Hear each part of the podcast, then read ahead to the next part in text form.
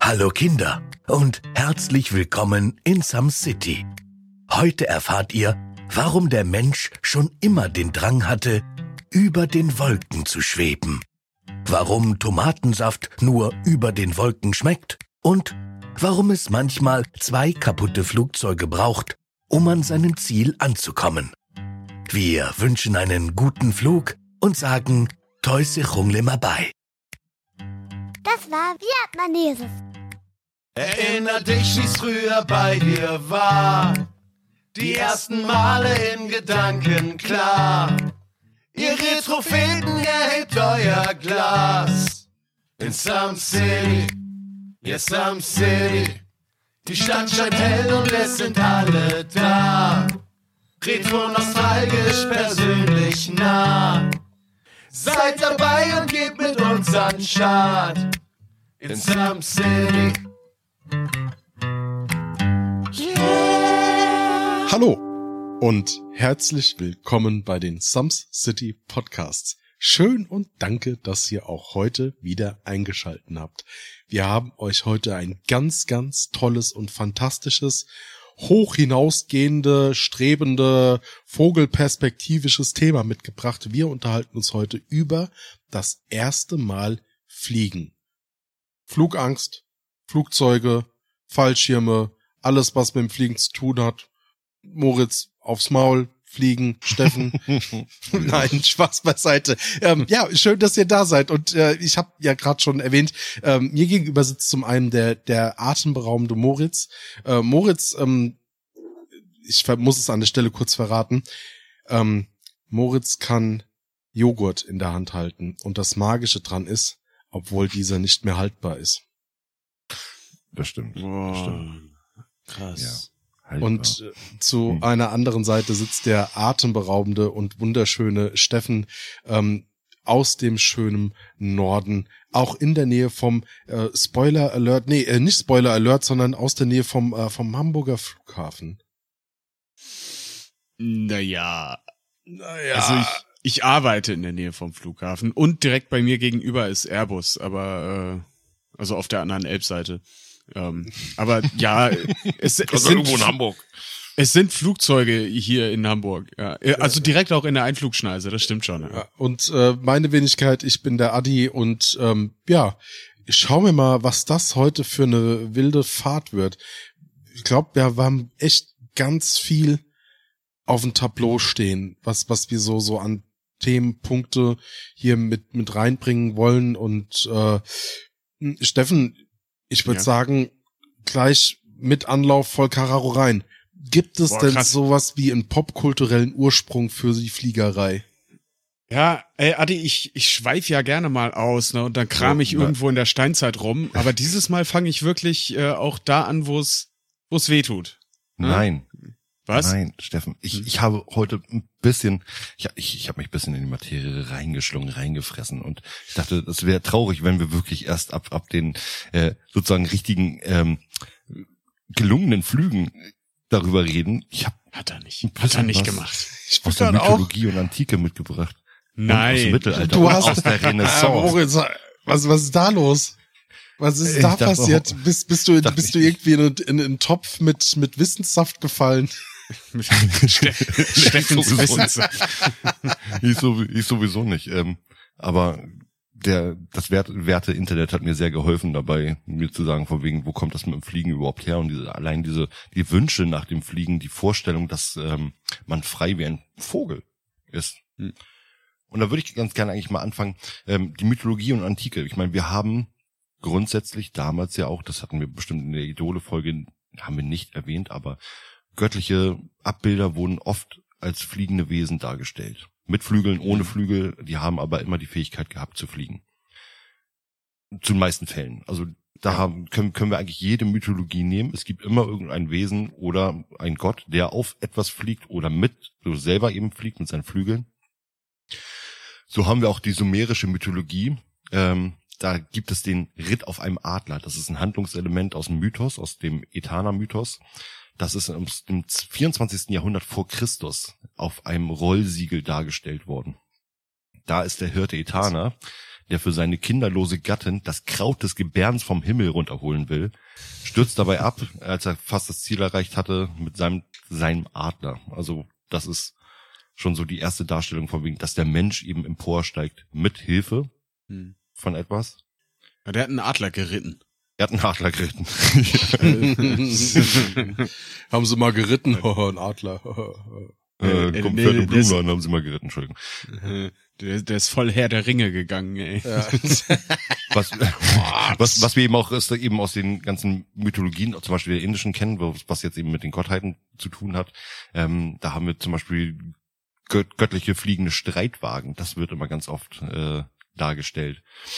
Ähm, da ist der Affengott Hanuman zum Beispiel, der bekannt ist aus der indischen Mythologie. Äh, Mhm. Der kann auch fliegen. Die Azteken, da war's war's Quetzalcoatl. Quetzalcoatl, das ist wirklich ein Wort. Ähm, das ist eine gefiederte Schlange, die äh, fliegt. Ah. die Was, fliegen oh konnte. Gott, die kam sogar in einer Folge von Two and a Half Men vor. Und Charlie Ernsthaft? Sheen, wo, wo, ja, ohne Scheiß. Das Ähm, kommt mir auch bekannt vor. Wo eine Haushälterin, eine gute Freundin von Bertha, ich glaube die Schwester, irgendwie mit da ist und die lässt sich dann von diesem Quatzig Quartal Gott channeln und, und, äh, und äh, dadurch geil. schafft's und da und da es sich nie an die Channel-Erlebnisse erinnern kann, aber Charlie in dem Moment da war, ähm, wird ihr quasi dann äh, erklärt ihr Charlie, was die Gottheit gesagt hat. Und danach versöhnt sie sich wieder mit Bertha. Also ähm, deshalb das ist so Okay. total Banane. Äh, sorry für den abschweifenden Punkt Dann gerade. haben wir auch die Babyloner zum Beispiel, die die Löwen, Stiere oder Menschen mit Flügeln darstellen. Hm. Aus dem zweiten Jahrhundert vor Christus, äh, Christ, Christus, Christmas. Christus, zweiten Jahrhundert vor Christus. Ich Neben abgekürzt mit Optimus Prime jetzt Christmas. Christmas Prime.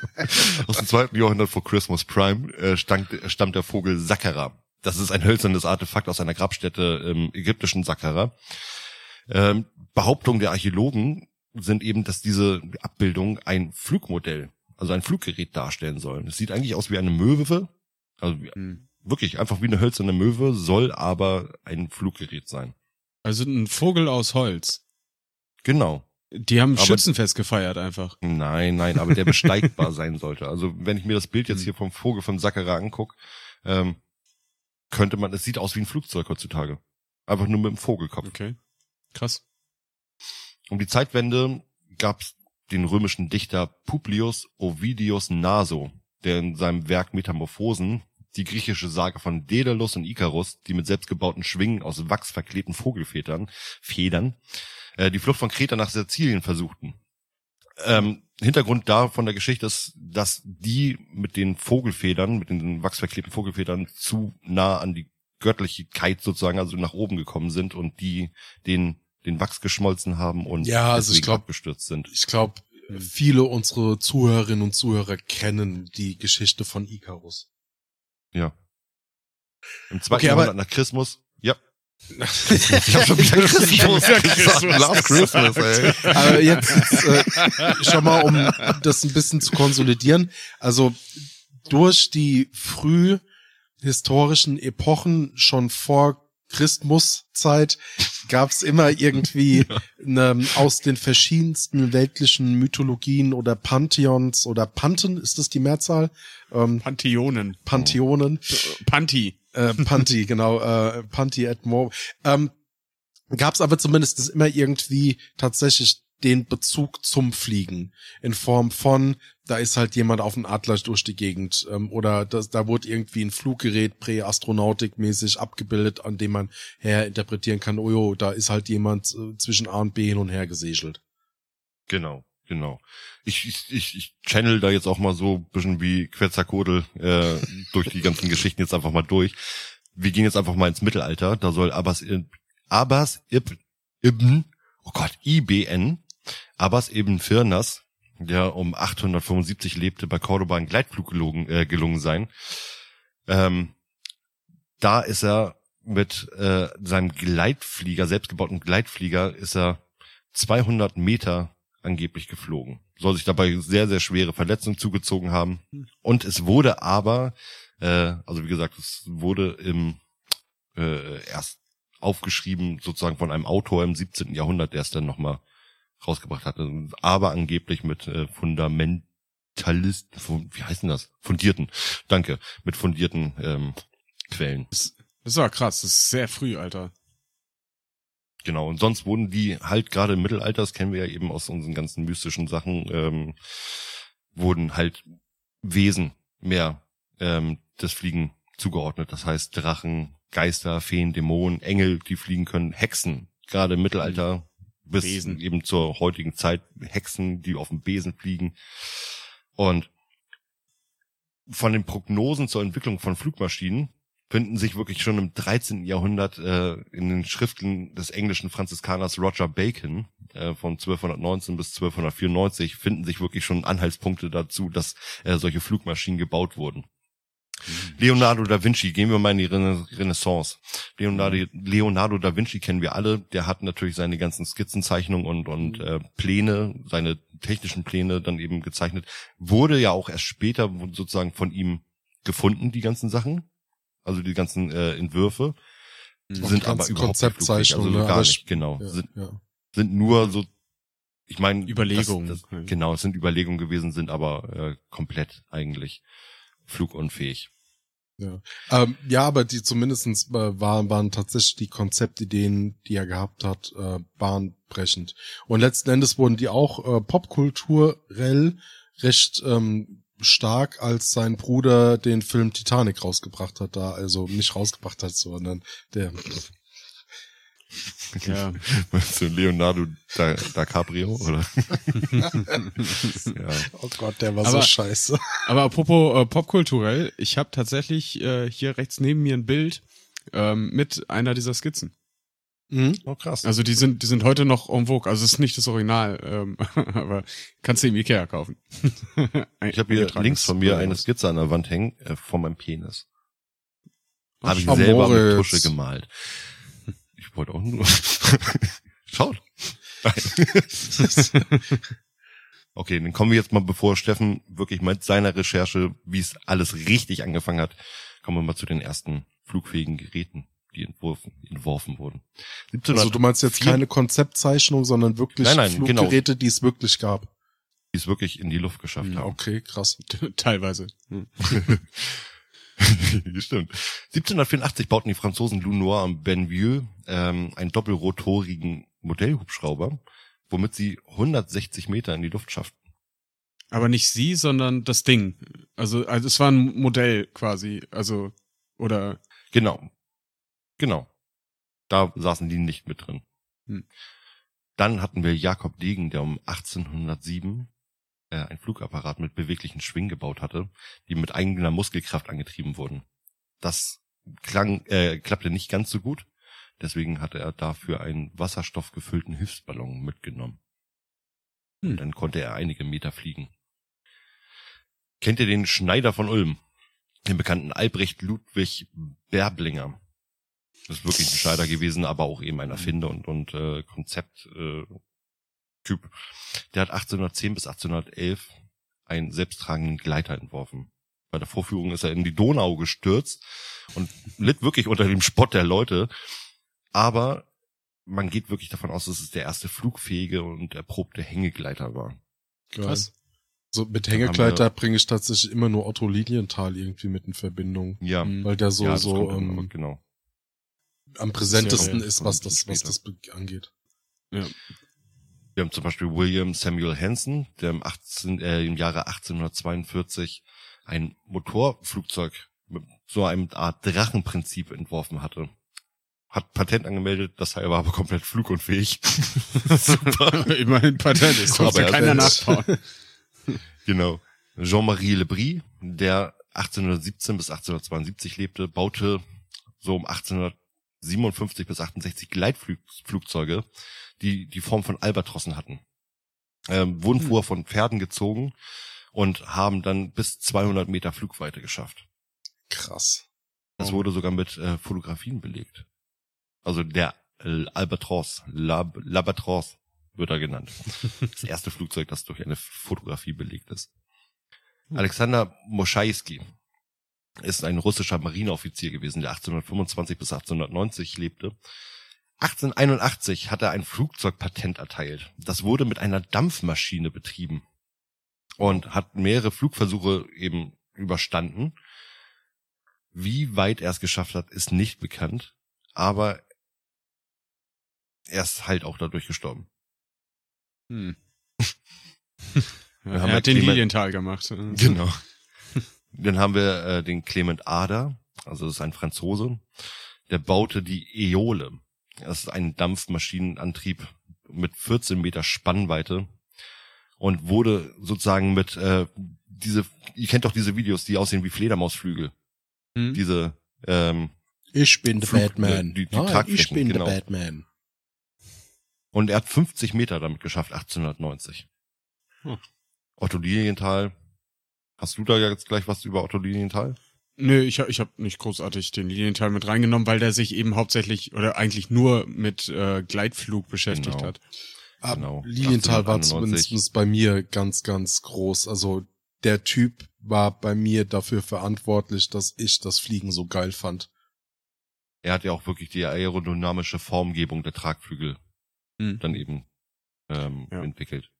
Also Also der hat falls ihr ein das. bisschen mehr über Lilienthal wissen wollt, guckt euch gerne einfach mal im Internet durch. Da sind auch viele Reportagen bei äh, unserem ähm, roten Play-Button. Hm. Ne? Äh, Lilienthal hat ja hauptsächlich irgendwie erstmal Vögel beobachtet und hat versucht daraus abzuleiten, wie Flügel quasi konstruiert werden sollten, damit man damit gut gleiten kann. Und äh, das mit doch recht stabilem Erfolg, bis er dann eben hops gegangen ist bei einem seiner Flugversuche. Aber der Mann hat das echt gelebt, ey. Wir haben wirklich bestimmt noch 20 Leute, die ich jetzt aufzählen könnte. Möchte ich natürlich nicht machen. Komme jetzt nur noch einmal wirklich auf den ersten Postflug, der gemacht wurde, ein amtlich genehmigter Postflug. Fand in Deutschland am 12. Juni 1912 statt. Und da hat die deutsche Luftpost die erste Post im Flugzeug sozusagen verteilt. Also nicht verteilt, aber hat dann eben Langstreckenflüge damit gemacht. Krass. Steffen, wie sieht Ja. das popkulturell aus? Wann ging's richtig los? Ja, also ich, ich habe so die wichtigsten Steps äh, immer unterteilt. Wir arbeiten uns Schritt für Schritt so durch die größten, so die greatest Hits der Luftfahrtgeschichte. Und es gibt so ein, zwei Punkte. Also ich würde sagen, es gibt mehrere ähm, Hypes in der Luftfahrt, äh, die dazu geführt haben, dass das Ganze einfach kommerzialisiert werden konnte auch. Ähm, ich habe hier als ersten Punkt stehen den ersten Heißluftballon. 1783 von den äh, Franzosen äh, Joseph Michel und Jacques-Étienne Montgolfier. Ähm, einfach so zwei Tüftlerbrüder. Ähm, die haben halt aus Baumwolle und Papier den ersten Heißluftballon entwickelt. Äh, der erste Passagier war ein Schaf. Und äh, später haben die sich dann aber auch selber noch äh, mit dem Ding unterwegs gemacht. Und das war quasi, ja, ich, ich würde ich würd sagen, äh, der erste gesteuerte menschengemachte Flug. Also klar, Gleitflieger gab es vorher schon, aber da hattest du wenig Kontrolle drüber. Ja, die, die konnten zwar schon rudimentär so ein bisschen lenken vielleicht auch mal, aber du warst wirklich darauf angewiesen, dass du vom Wind getragen wirst. Und deswegen habe ich den Heißluftballon damit erstmal reingenommen, weil das war wirklich so, so, du machst was und dadurch fliegst du und du kannst dich dadurch auch wieder zum Sinken bringen. Ja. Ähm, das Ganze hat sich dann natürlich auch weiterentwickelt. Leute fanden das cool. Wie gesagt, das war äh, 1783, also schon auch echt früh, 18. Jahrhundert. Da haben wir es wieder, aber leider Ja. noch nicht in Dänemark. Jetzt ist meine Frage, wann wurde das Buch äh, 80 Tagen um die Welt geschrieben? Hm. Können wir das mal rausfinden? Ich, ich hätte jetzt gesagt 19. Jahrhundert irgendwann. Du, kannst ja mal gucken, ich erzähle noch mal ein bisschen weiter. Ähm, wo wir gerade beim Thema Heißluft sind und Luft und, und sowas. Äh, 1899, ein berühmter Name äh, wird euch gleich in den Ohren klingeln. Graf Ferdinand von Zeppelin. Ja. Der hat doch, der doch die Band Led Zeppelin gegründet, oder? Richtig, genau, Gründungsmitglied, ja. Da, da, da, da. Some City Podcasts, gefühlte Fakten. Gefühlte Fakten finde ich gut. Äh, 1899 hat er das erste Luftschiff bauen lassen. 1900 äh, ging es dann das erste Mal in die Luft. Also ist geflogen, nicht wie die Hindenburg in die Luft gegangen. Ähm, mh, ja. so, wo wir dann aber äh, zum nächsten Punkt kommen und das ist ein großer Punkt und da, da hole ich jetzt mal ein bisschen weiter aus und ich habe mir das hier so schön runtergeschrieben und ich mach's mal ein bisschen theatralisch, weil es kommt ein kleiner Twist dazu. Möchtest du, möchtest du, dass ich theatralische Musik unterlege? Äh, Bevor mal du theatralische Musik unterlegst, äh, Jules Verne hat das Buch geschrieben in 80 Tagen um die Welt und das war äh, 1873. Passt. Ja, gesagt 19. Jahrhundert. Okay, Genau. So, Schön mit dem starte, Heißluftballon.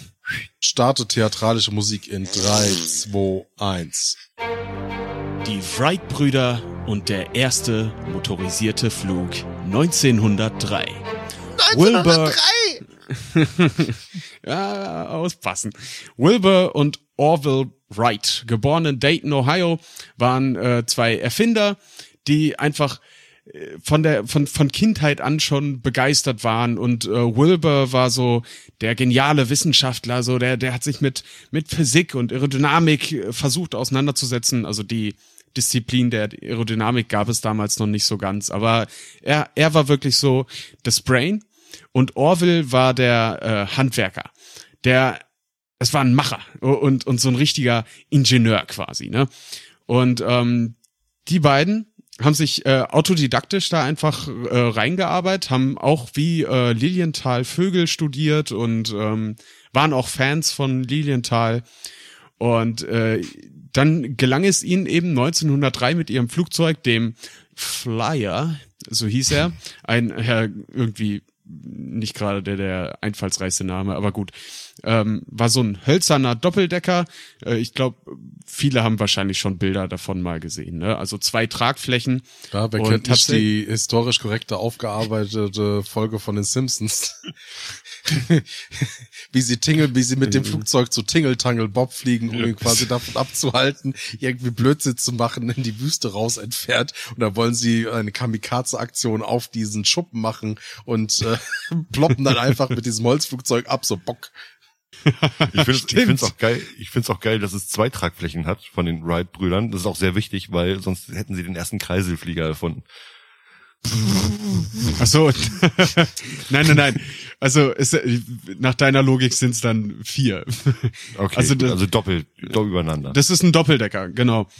Ne, ähm, in Kitty Hawk, North Carolina, äh, haben sie dann den ersten Flug erfolgreich hinter sich gebracht mit ihrem vierzylindrigen Motor. Ähm, Zwölf Sekunden war er lang, 37 Meter war er weit. Das war den Wrights aber zu wenig, weil ich meine Orwell war es, der gesagt hat, alles unter 100 Metern, da hast du nichts geschafft. Das zählt nicht. Und so wie es scheinbar ähm, war, heißt es, der vierte Flug an diesem Tag war der längste und erreichte 259 Meter und war 59 Sekunden lang. Das war deren Breakthrough. Mit diesem Flug haben sie quasi den Titel der, des, des Erstfluges für sich beansprucht. Weißt du, was sie sagten, Und- die beiden? Alright. oh, Dad Joke. Mm, Ich gucke mir gerade das Bild hier von dem, von dem Flyer an. Das ist echt geil. Eine geile Aufnahme hier. Ja, vor allem du, du äh, sitzt da nicht drin, sondern liegst du liegst auf der Tragfläche. Es sieht ein bisschen aus, Total- kennt ihr noch total verrückt. den, den, den Film Pippi äh, im Takatuka-Land, wo sie sich das äh, Flugzeug selber baut. Aus diesen Teilen, ich weiß nicht, ob das auf der Insel ist Ja. oder sowas, wo sie über den Vulkan fliegt mit diesem Fahrradteil dran. So ähnlich sieht das irgendwie aus. Ja. Das ist geil. Ja, also man muss halt wirklich sagen, der Beitrag zur Luftfahrtgeschichte der Wrights kann einfach nicht genug betont werden. Das waren die Pioniere des motoris motorisierten Fluges und die legten einfach den Grundstein für die moderne Luftfahrt. Oder nicht? Für mich war das der. Beginn, aber nicht der popkulturell. Also klar, Nee, wa historisch warte, gesehen, warte, aber popkulturell, boah. Ey, warte, warte, warte. Es gibt eine Vermutung darüber, dass die Gebrüder Wright nicht die ersten waren, die den motorisierten Flug absolviert haben. Und das ist so eine dramatische Geschichte. Ich, ich habe mir da eine, eine Doku zu angeguckt, das ist total interessant. Ähm, Gustav Weißkopf in äh, Franken geboren, äh, dann nach Amerika übergesiedelt, äh, hieß dann Gustav Whitehead, ähm, flog laut mehrerer Augenzeugenberichte sogar äh, mit mit eidesstaatlicher äh, Erklärung und laut Dutzender Zeitungsartikel schon zwei Jahre vor den Gebrüdern Wright mit einem motorisierten Flugzeug. Und zwar gute 300 Meter schon. Krass. Ja, also der der hat äh, ein Modell gebaut, was auch stark inspiriert war von dem äh, Lilienthal. Ähm, also auch großer Fan von dem gewesen. Die waren alle irgendwie Lilienthal-Fans. Mhm. Ähm, und äh, Weißkopf hat als Schlosser in einer Motorenfabrik äh, damals angefangen, ist dann Ingenieur geworden und hatte dadurch eben das technische Know-how, um einen Motor zu basteln, der genug Leistung aufbringt, 10 PS glaube ich, aber super leicht ist. Und äh, das war eben der Vorteil. Und äh, das war früher halt wirklich ein Kampf darum, wer als erster diesen Flug meistert. Und Orville Wright hat Weißkopf dann tatsächlich nach dem Erscheinen dieser Artikel und dem ganzen Aufkochen der Erstflugdebatte äh, in, in einem Artikel aufs übelste diskreditiert. So nach Motto, ja, yeah, ich habe aber gehört, das soll gar nicht fliegen können und ich habe auch, also der kann ja, der kann das ja gar nicht wissen, äh, dass wie so ein Motor gebaut werden soll und bla. der, der hat den richtig salty geflamed, würde man heute sagen. Und, ähm, salty geflamed finde ich auch gut. Ey. Und, und selbst das äh, Smithsonian Museum in Washington, das äh, hat eine krass große Ausstellung für die Gebrüder Wright und ähm, das Smithsonian hatte damals einen Streit mit den Gebrüdern Wright, weil der Erfinder des Smithsonian wohl auch einen motorisierten Erstflug hingelegt haben soll. Und dann haben die sich ein bisschen gebieft. Ja, total verrückt. Und dann haben die, einen, dann haben die aber einen Vertrag unterschrieben, in dem steht, dass das äh, Smithsonian nicht nur die Gebrüder Wright als Erstflüger ähm, anerkennt, mhm. sondern in diesem Vertrag steht auch, dass sie niemand anderen für den Erstflug anerkennen dürfen so Ouch. mega, mega ver ver verwurstelt alles. Und ähm, es gibt tatsächlich heute Aber einem eins, Kleingeschriebenen, oder? Ja. Freiwillig macht man sowas doch nicht mit.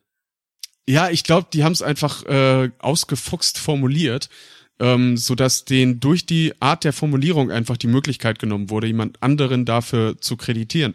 Scheiße. Und ja, und dementsprechend lief es dann so, dass äh, Weißkopf ähm, A, schon mal selber nicht dagegen vorgehen konnte, weil er nicht die finanziellen Mittel hatte wie die Wrights und eben auch nicht den Einfluss wie die Wrights.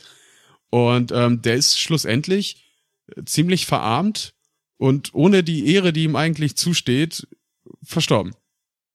Oh, einfach, Mann. einfach so, so namenslos in der Versenkung verschwunden, während jährlich Hunderttausende, äh, Hunderttausende zum Ehrendenkmal der Gebrüder Wright pilgern.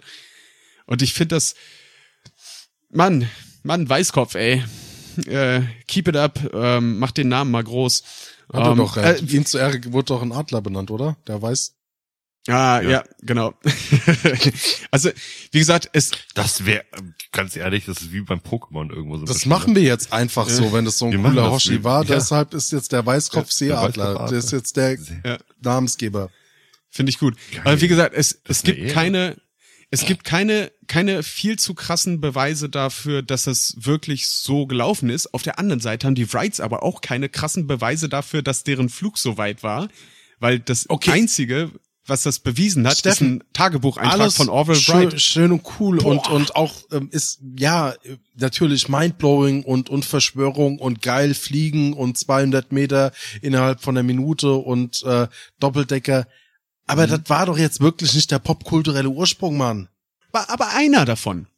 Das spielt ja alles zusammen. Und du musst dir mal vorstellen, wie das damals gewesen sein muss. Da war noch kein Mensch im Himmel unterwegs. Außer ein Zeppelin, ja, aber die waren langsam und so. Aber mit, mit so einem Flugzeug, ein motorisierter Flug, das war mindblowing. Die Leute sind durchgedreht. Und das hat eben den Startschuss dafür gegeben, dass die Industrie da richtig nachgegeiert hat. Weil du musst dir mal vorstellen, ähm, Weißkopf 1901, die Gebrüder Wright 1903 und 1914 haben wir schon in einem Krieg in Flugzeugen gesessen. Also du musst dir mal vor Augen führen, wie schnell das ging mit dieser Entwicklung. Das war wirklich ja. so der erste Boom. So, bam, wir machen Sachen mit dem Himmel. Geiler Scheiß.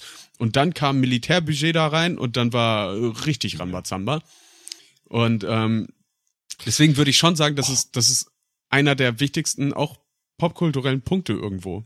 Kann, kann, können wir uns mal irgendwie darauf einigen, dass es gruselig, krankhaft und echt traurig ist, dass wir so eine schöne Erfindung so schnell wieder dran verloren haben, dass wir es, ne, was es verloren haben, ne, aber dass der, der Krieg dafür wieder hinhalten musste. Ja, Moritz, es gibt in der Geschichte, da habe ich eine Sache gelernt.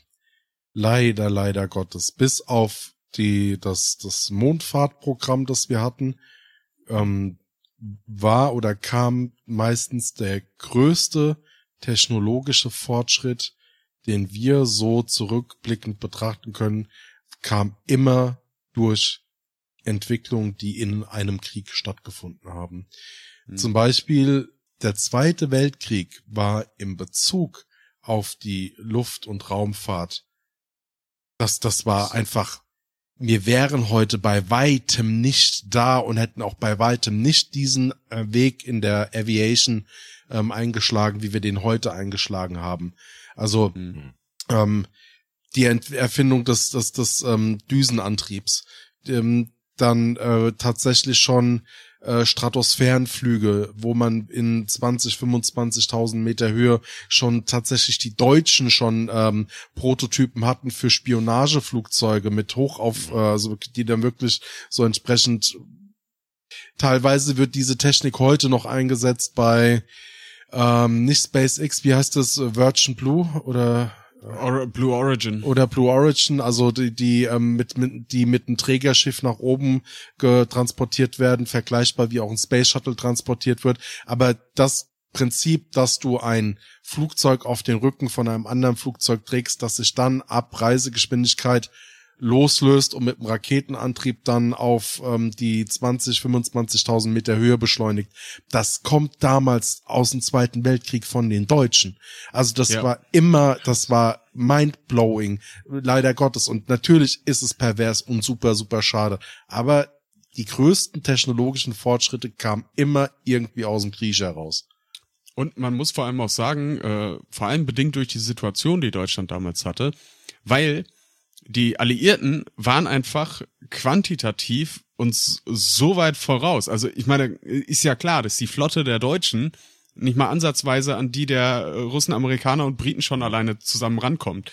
Und deswegen, weil die Deutschen eh nicht mit Quantität überzeugen konnten, mussten die durch Qualität denk äh, dann überzeugen. Und dadurch kamen eben diese krassen technischen Errungenschaften, wie eben auch zum Beispiel die V2-Rakete. Bei der V2-Rakete, wie war es denn damals? Du musst dir mal diese technische Präzision, maschinelle technische Präzision vor Augen halten. Woher wussten die, wenn sie eine V2 rüber nach Großbritannien abgeschossen haben, wann die explodieren muss? Um das zu steuern. Ja. Dieses kleine Ding hatte ja. vorne einen kleinen Propeller und dieser kleine Propeller hat quasi innen drin so ein Zahnrad angedreht mit einem, mit einem Zähler, alles mechanisch. Und dann wusste mhm. der, wenn jetzt hier eine 5000 steht, dann bin ich so weit, dass jetzt der, dass jetzt entsprechend die, die, der Zündstoff hochgehen muss. Ja. Alter. Und aus der, geil. ja, und aus der V2 haben sich eben auch die ersten äh, Raketen der Raumfahrt entwickelt. Ja. Weil nach dem Krieg haben die Alliierten natürlich auch ordentlich geplündert. Und sowohl die Russen als auch die Amerikaner haben auf Basis der V2 ihr Raumfahrtprogramm gestartet. ist total verrückt. Und zum Zeiten des Kalten Krieges, um da jetzt nochmal so einen letzten funny Side-Fact mit rein zu äh, droppen, war es so, dass tatsächlich die Sowjetunion im Bezug auf die Strahlentriebwerke um ein Vielfaches den Alliierten voraus war.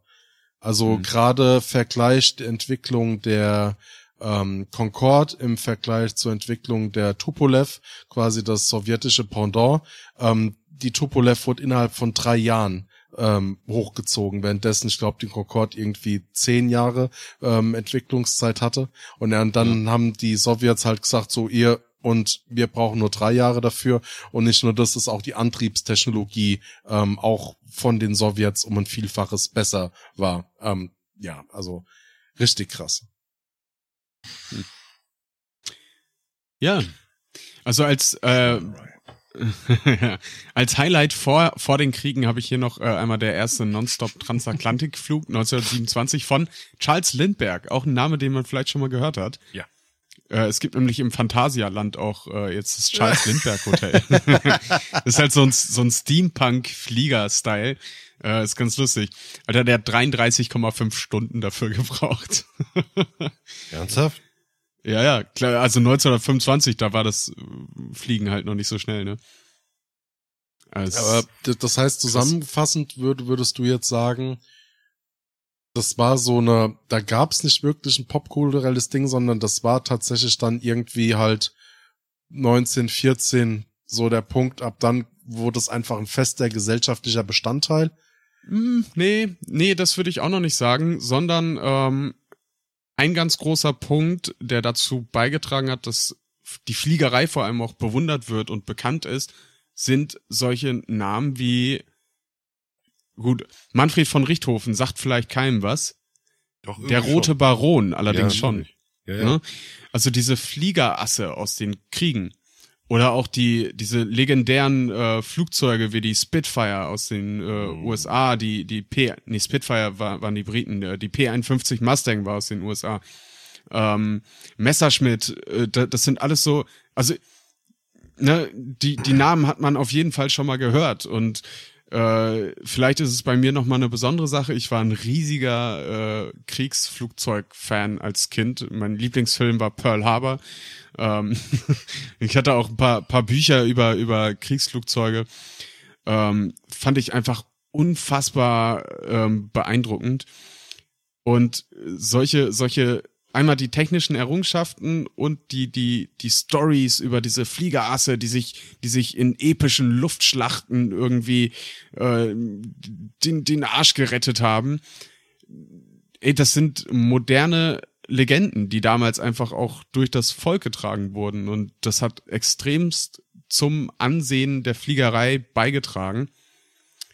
Ähm, und ich würde sagen, das das war nochmal so ein richtig dicker Punkt. Auch, auch wenn Flugzeuge damals für viele natürlich mit Tod und Schrecken assoziiert wurden. Gut, wir hatten, waren, äh, wenn wir es jetzt mal auf den zivilen Bereich jetzt rüberziehen, das ist ja da, mhm. wo, wo, wo für mich zumindestens so ein bisschen der Ursprung ist. Hm, auch nochmal kurz retrospektiv auf eine der ersten Folgen zurückblickend, und zwar die Fernweh-Folge, wo wir halt auch ähm, schon mal angekratzt haben, wie wir das erste Mal mit dem Fliegen in Berührung gekommen sind aber die Pauschalreise, das mhm. war für mich der Grund, Punkt, wo ich sage, dass in der breiten Masse popkulturell die Fliegerei den Durchbruch hatte, wo es auf einmal, wo es auch erschwinglich war, wo wir von Airbus, Boeing und wie sie alle damals noch Trans Am mhm. ähm, oder Pan America, Trans Am waren Auto. Pan? Pan Am, ja. Pan, Pan Am, nicht Trans Am, Pan Am. Ähm, Trans Am ist das Auto, genau. genau. Komm bestimmt auch Fliege hier, schön. ähm, oh. Schönste. Ähm, ja, aber das, äh, da wurde das Ganze für mich gefühlt so, ja. Ja, also da, da war es dann auf einmal greifbar. Ich Und glaube bezahlbar. die Faszination. Ja, ja, genau. bezahlbar für die breite ja, ja. Masse. Ja, ja, aber ich glaube, die Faszination war schon vorher auf jeden Fall da. Aber du hast vollkommen recht. Also mit It's all about the money. Wenn, wenn sich alle das leisten können, dann machen sie auch alle. Also hm. in Anführungszeichen, das war auch damals Ein, immer noch sackteuer, aber klar. trotzdem. Äh, der, der Beginn der Globalisierung, um das mal auf diese nächsthöhere Ebene zu bringen, ja. Hm. Was mich jetzt ja. mal interessieren würde, wir haben ähm, ja die Zeppelin-Erfindung zwischendurch mhm. oder vorher gehabt. Ähm, mhm. Dann kamen jetzt eben auch dann irgendwo Lang Langstreckenflüge mit Flugzeugen. Hat gerade sowas wie die Hindenburg-Katastrophe oder sowas, sowas eingedämmt oder waren die Menschen trotzdem neugierig? Auf was? Aufs Fliegen, auf überhaupt also, so lange die, Reisen. Nein, also ganz die, ehrlich, so dass sie ein bisschen ängstlicher waren, meinst Die Hindenburg-Geschichte für, für, für mich, egal wie, egal was für eine Zeit das war, ähm, das war, äh, das, sorry, please don't judge, aber für mich war das eigentlich so der Todeshieb für die, für die Luftschiffe, ja. die für mich ja. eigentlich das viel, viel sinnvollere und effektiver auch heute, heutzutage, ähm, Fortbewegungsmittel für, für die Luftfahrt wären. Aber das, unter anderem das Klima, klimafreundlicher auf jeden Fall. Ne? Genau, ja, das sowieso, aber wir haben bis heute ja wirklich Zeppeline am Fliegen, ne? Auch wenn es Ja, aber da- der retro-technisch Ja. einfach so gemacht wird und einfach zu Werbezwecken oder so, aber oder es, man, man kann ja wirklich einfach auch noch Zeppelin-Flüge machen, aber es ist halt kein großer, äh, ich sag mal, Passagierflugverkehr äh, Verkehr mehr damit. Also ja, ich glaube, genau, weil es einfach mit ineffizient ist. die größten, nee, ineffizient ist es nicht. Ich, ja, weil was, was die Zeit angeht, meine ich. Ja, Nicht, ja, was selbst, die selbst Ökobilanz mit, selbst angeht. mit, dir- mit der Zeit bist du, also du, jetzt muss ich an der Stelle kurz äh, jetzt wirklich ausschweifen, ja, und jetzt äh, abbrechen. Ja, ja. Also es ist so, es gibt verschiedene Konzepte, auch von, von Boeing und von Airbus, ähm, dass äh, quasi Luftschiffe eine Art Renaissance bekommen, dass man denen eine neue Chance gibt. Es gab um die 2000er rum, gab es den Cargo-Lifter. Ähm, das war ein z- ziemlich geiler, innovativer Ansatz, den die gehabt haben. Der wird auch heute noch wieder verfolgt. Die sind damals fürchterlich gegen die Wand gefahren, weil Fehlinvestitionen, ihr kennt bei Brandenburg dieses Tropical Island eingetragene Marke. Ja. Ähm, diese Halle ist unter anderem die größte freitragende Halle auf der Welt, wenn ich mich nicht täusche. Genau. Das war die Wartungshalle des äh, Cargo-Lifters. Ähm, und und äh, für dieses Jahr, und der Ansatz war halt, du hast die Flexibilität eines Helikopters bei der Steuerung und hast die Möglichkeit gehabt, wirklich Tonnagen, die du heute nur per Schwerlast äh, den, den transportieren kannst, wirklich unkompliziert innerhalb von der EU oder von Deutschland zu transportieren. Also dieses ganze Drama, was wir aktuell haben mit den Windkrafträdern, ja, dass die momentan hängt's an der verfickten Bürokratie, dass da, dass die, der Ausbau so momentan am Stocken bleibt, weil das äh, Straßenamt oder Straßenbauamt oder wie auch immer, die zumindestens die die Bewilligung für die Schwerlasttransport durchgeben, die kommen nicht hinterher. Die haben über 20.000 offene Anträge zu bearbeiten und die dürfen momentan, das Zeug liegt auf Halde. Die dürfen es momentan nicht transportieren, weil der deutsche Staat nicht hinterherkommt. Aber unabhängig davon war das der Ansatz und es war immer noch so, es war natürlich auch eine politische Motivation damals bei den Luftschiffen mit dabei. Ja, weil natürlich die Amerikaner waren Vorreiter im Bereich der, der Aviation ähm, und äh, nicht nur mit der Vorreiterei, die hatten auch das Monopol auf das Helium gehabt und das Helium war verdammt wichtig. Deshalb musste ja damals äh, die Zeppeline mit Wasserstoff betrieben werden, weil die Amis halt gesagt haben, ich rück's Helium nicht raus. Das Jude Helium. ich blas mir das einmal, mindestens nee, dreimal im Jahr blase ich mir das in meine Lungen, um blödsinnige Stimmen zu machen. Ich liebe Ja. es. Ich liebe es. Es ist so. Hallo. Steffen, wie ging's weiter? Soll, soll ich noch ein bisschen weiter ja, erzählen? hau rein. Gut, Also, wie äh, gesagt- ist, ist jetzt, Ich glaube, wir sind alle ein bisschen gespannt, Steffen. Ich möchte gerne noch ein bisschen mehr dazu, darüber hören. ja komm, ein- einfach noch mal so ein paar, so ein paar Highlights. Über den Krieg und die V2 haben wir ja schon gesprochen. Ähm, aber ähm, zeitgleich äh, einher ging natürlich auch das erste düsenbetriebene Flugzeug oder die ersten Strahlflieger, wie man sie damals nannte. Strahlpisser. Äh, die Messerschmitt ME 262 ähm, und die britische Gloucester Meteor ähm, waren so die ersten. Ah, nein, das war was? die Heinkel HE 178.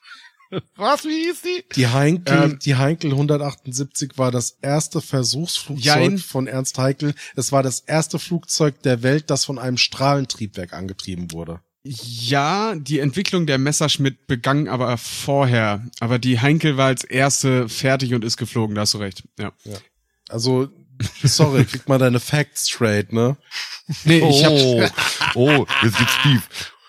Ey, sowas kannst du nicht sagen, wenn ich sage, dass du recht hast, ich aber auch. Äh, sorry. Das, das ergibt keinen Sinn. So, ähm, war hier no- 39 entwickelt, äh, bis zu 700 km/h schnell.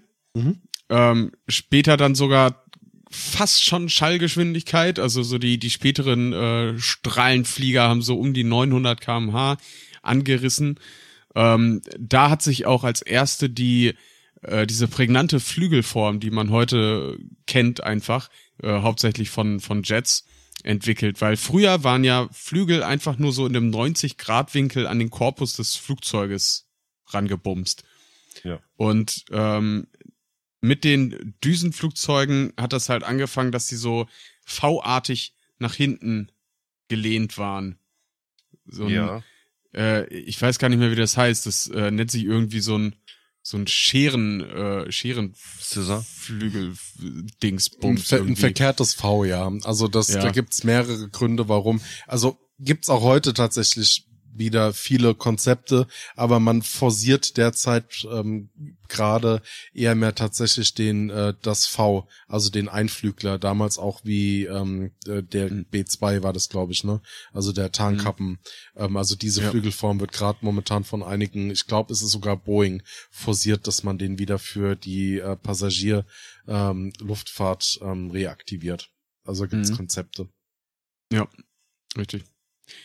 Ähm, dann als nächster Meilenstein einfach die Erfindung der Concorde, haben wir auch kurz drüber gesprochen. 1969 äh, ging die Concorde in Produktion, ähm, war ein gemeinsames Projekt zwischen Großbritannien und Frankreich und war das erste zivile Überschallflugzeug der Welt mit einer Höchstgeschwindigkeit von Mach 2,04, also 2180 kmh. Das ist schon krass. Ähm, der Erstflug, wie gesagt, äh, die gehen nicht nur in Produktion 69, sondern äh, Erstflug war 69. Und äh, 76 gab's dann aber den kommerziellen Service. Also 76 konnten äh, Menschen wirklich so, hey, ich habe gerade Bock nach New York zu fliegen, ähm, let's go. Ähm, wie, wie, die Zeit habe ich gerade nicht mehr auf dem Schirm. Habt ihr, äh, habt ihr das noch im Kopf? Zwei Stunden oder so? Ich glaube, zwei Nee. Stunden 30 oder zwei Stunden 15 Mhm. war es von Frankfurt nach New York. Beziehungsweise ich glaube, die ist damals ja nur von Großbritannien Paris. oder von Paris ausgeflogen. Das war die Besonderheit dran. Aber auf jeden Fall wurde die äh, während des Flugs entweder 30 oder ich glaube 30 Zentimeter länger. Durch Ja. die thermische Belastung. Die hat sich quasi 30 oder 60 Zentimeter, nagelt mich nicht fest. Aber es war so, dass die tatsächlich durch die Thermik und durch die Kräfte, die drauf gewirkt haben, dass die sich während des Fluges gedehnt hat. Wahnsinn. Das ist krass, echt. Wurde dann Anfang der 2000er war es, glaube ich, außer Dienst gestellt. das große Unglück, das das es quasi da gab, ja. Und Mhm. ähm, der auch erst vor kurzem erfahren tatsächlich, ähm, man es geht auf ähm, defekte Reifen geht es ja zurück, dass quasi beim durch diese hohen Beschleunigungskräfte und Abbremskräfte, dass halt die Karkasse sich gelöst hat und dann sind wohl Gummibrocken nach hinten geflogen und haben die Triebwerke ähm, kaputt gemacht und besonders bei der Concorde, die haben ähm, so eine vorgeschaltetes Triebwerk, so Vorbrenner, ich auch erst vor Mhm. kurzem erfahren.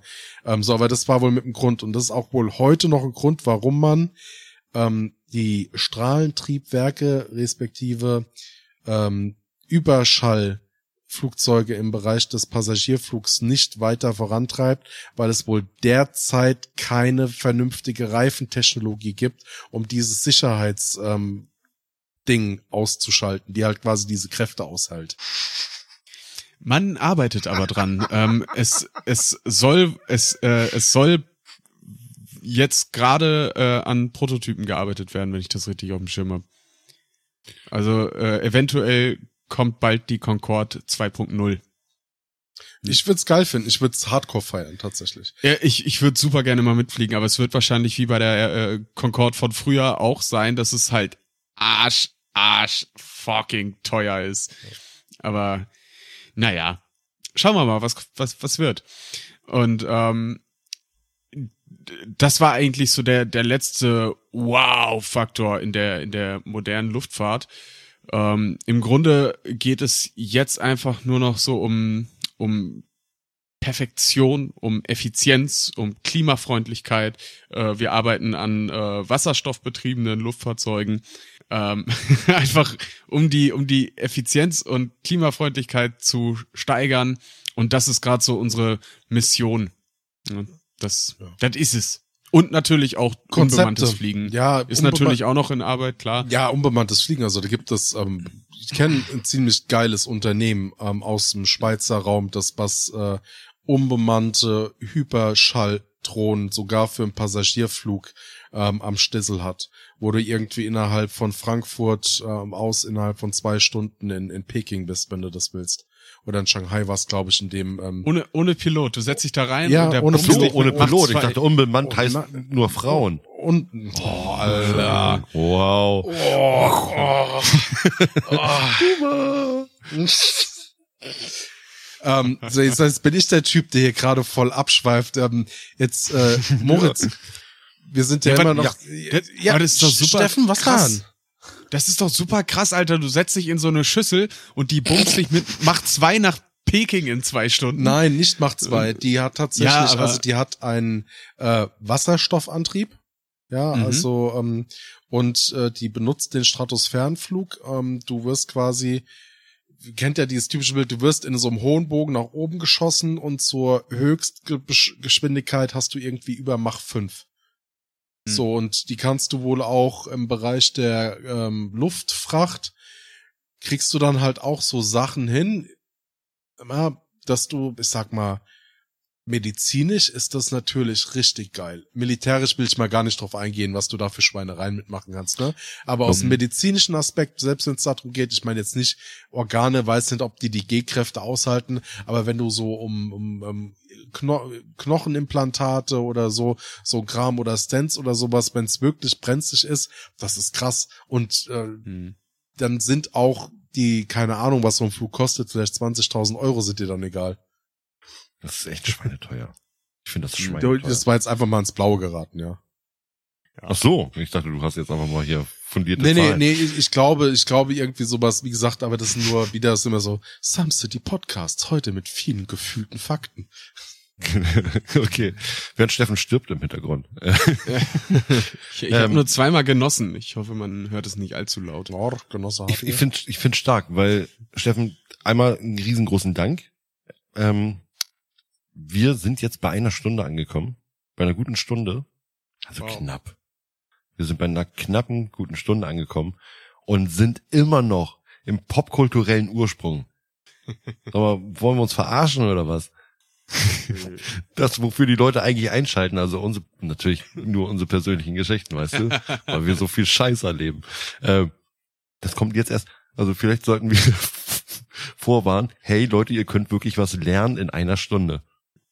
Und dann kommt halt unsere Scheiße. Finde ich gut. Nein, danke Steffen, echt. Richtig Ja, gut. gerne. Äh, dir auch danke. Du hast ja äh, mein, mein Mittelalter-Part übernommen. Ja, nee, Ja. das machen wir ja alles gut.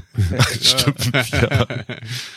Ich würde sagen, äh, wir gehen vorher einmal in eine kleine Pause. Ja, Was haltet ihr davon? Ist Alles gut. klar. Gut, Ja. dann äh, hören wir uns gleich wieder, ihr Schnuffelchen. Bis gleich. Werbung. Meine besten Freunde heiraten. Reisen nach New York und besuchen andere komische Städte. Und ich? Ich höre die Skyline von Some City. Großartige Formate. Extra Inhalte. Und dabei bekommst du einen ganz anderen Blick in die Stadt. Danke, Leben. Skyline, der Premium-Podcast aus Some City. Jetzt auf steadyhq.com slash skyline. Link in der Folgenbeschreibung. Werbung Ende.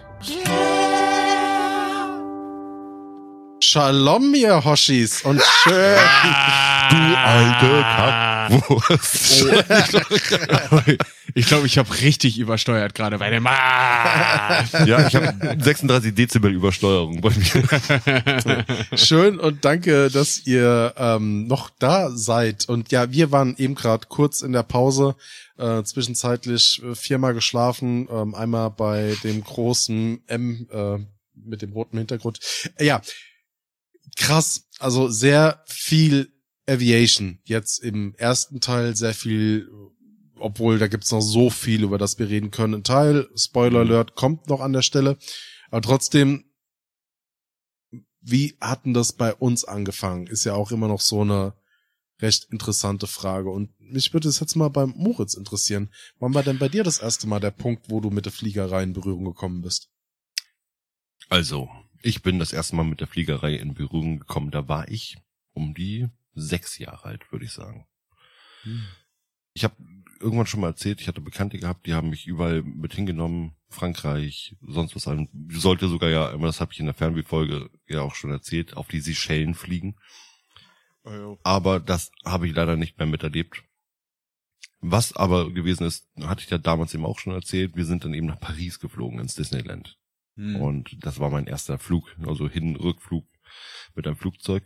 Und ich muss dazu sagen, ich weiß noch, es war eine relativ unangenehme Situation einmal beim Start, dieses äh, Gefühl, Adrenalingefühl, was man eben bekommt, wenn es da wirklich einmal losgeht.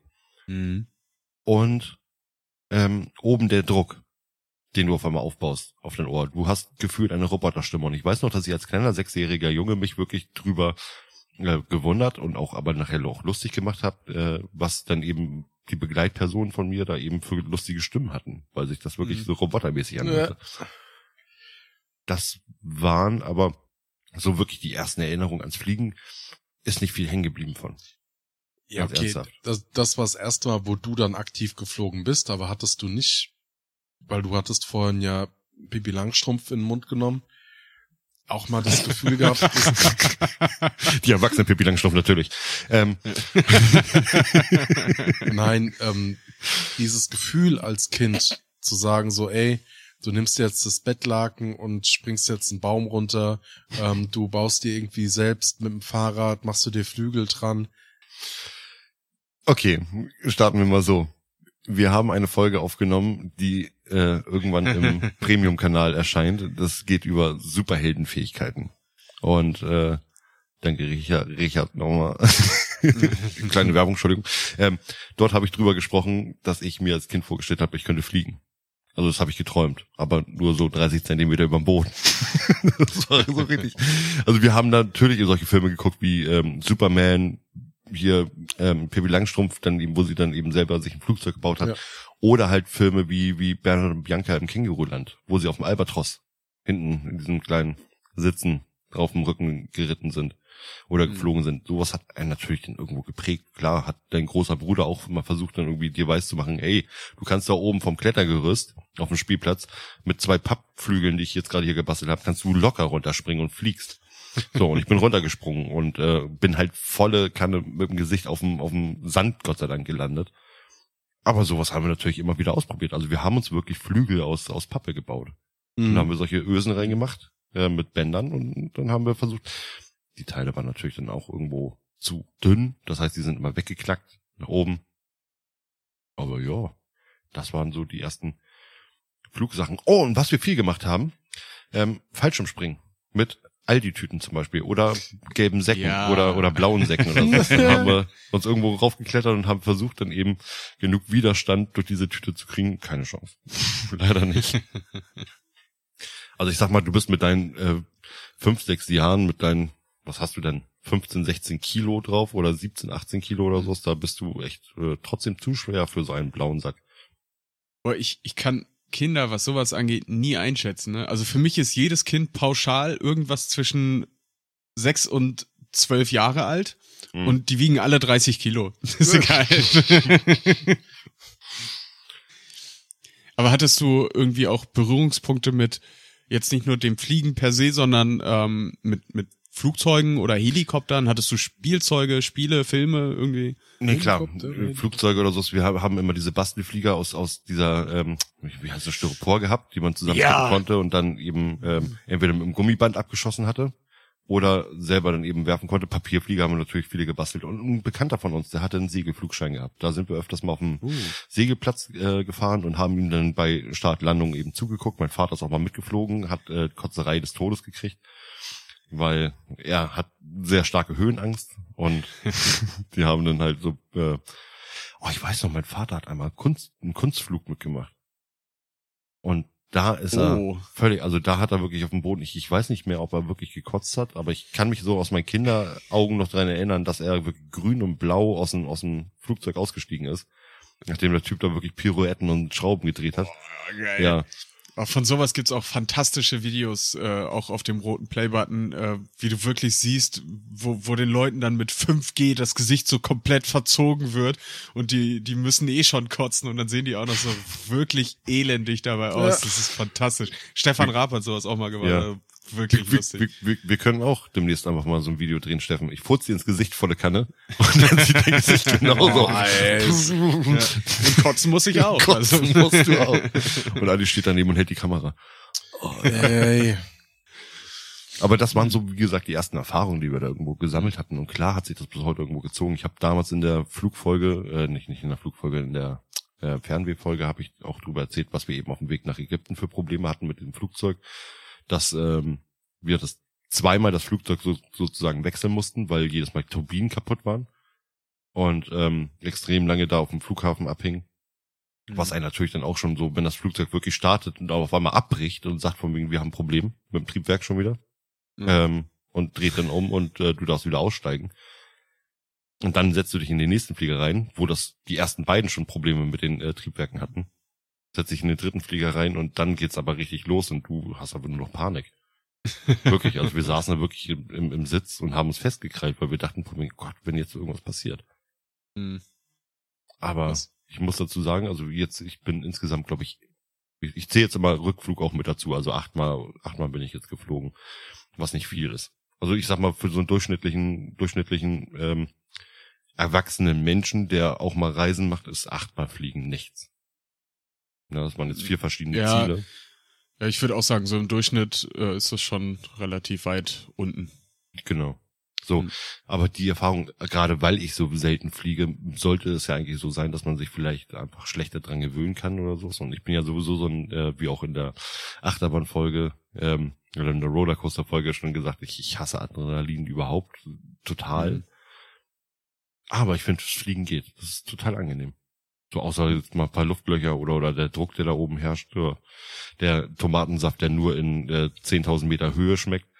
Äh, es ist schon, ja gut, es ist ein Ritual, was man macht, ne? Aber Mhm. ich finde Fliegen schon ziemlich geil und ich muss dazu offiziell Kennt sagen, ihr ich hab den keine Grund, Flugangst. warum Tomatensaft so gehypt wird auf den Flügen? Ah, ich wusste das mal. Also das, äh, Also weil er halt anders schmeckt. Aber also unabhängig davon, ja, natürlich durch den Druck, ähm, den du im Flugzeug hast, im Bezug auf die Höhe, schmeckst du anders. Also du Ja. würzt, also das Essen muss um so vielfaches mehr gewürzt werden, dass du es wahrscheinlich hier auf dem Boden nicht mehr anfassen würdest. Du würdest fragen, so sinngemäß, sag mal, ist der Koch verliebt, weil er hier ein Kilo Salz in den Nudeln hat. Hm. Mm. Das ist wohl beim Tomatensaft so ein Punkt, aber der Tomatensaft steht wohl in Verbindung mit Flugangst, weil du bist dann quasi, ja, es ist unnatürlich, äh, so ein inneres Gefühl, selbst wenn du keine Flugangst hast, aber er repräsentiert Blut, sinngemäß, dass du quasi da meinst, so, mh, das ist wohl so ein Punkt, von dem man ausgeht, warum der Tomatensaft so gehypt wird. weil, weil, weil, er- weil wie war war das Blut erinnert dich daran, dass du lebendig bist? Ja, so oder? ungefähr, ja. So wie Graf Dracula. Ja. Ah! Ich komme aus Transylvanien. Ich, ich weiß ja nicht, ob mich das beruhigen würde. Aber ich habe auch noch nie Tomatensaft an, an Oh, Bord ich getrunken. lieb, also ich trinke auch so Tomatensaft gerne mal. Das, ich mag Tomatensaft. Tomatensaft mal, mit so einem richtig fiesen Schuss Tabasco. Es gibt nichts Besseres. Also ja, Mexikaner. wenn mach da noch ein bisschen Wodka rein, dann trinke ich das auch. Ja. Ja. Genau. Also ich, ich glaube, ich glaube ja, das kommt eher so von Wicken ähm, mit den Vampiren, dass sie auf langen Strecken flügen, dann eben auch zwischendurch Mhm. mal so eine kleine Ratte genascht haben oder so. Ja, Steffen, und, und bei, bei dir mit der Fliegerei? Boah, also Fliegen hat schon auch immer eine Rolle gespielt. Ich kann nur überhaupt nicht einordnen, was so die, die ersten Erinnerungen waren. Und ich glaube, ich habe auch ganz viele falsche Erinnerungen, ähm, die mir einfach so traumartig noch so im Gedächtnis rumfliegen. Also ich habe, ähm, wir, wir haben ja bei uns in der Nähe eine äh, große, einen großen Truppenübungsplatz, der von den Briten genutzt wurde, aber auch von den Deutschen. Und ich meine, ich bin mir gar nicht mehr sicher, aber ich könnte schwören, da ist irgendwann mal so ein Eurofighter drüber geflogen bei uns äh, übers Dorf und hat dabei die Schallmauer durchbrochen. Zumindest habe ich das so im Kopf. Das ist Und- gut und- möglich. Das hörst du immer wieder. Also, Ja. und, und toi, toi, toi.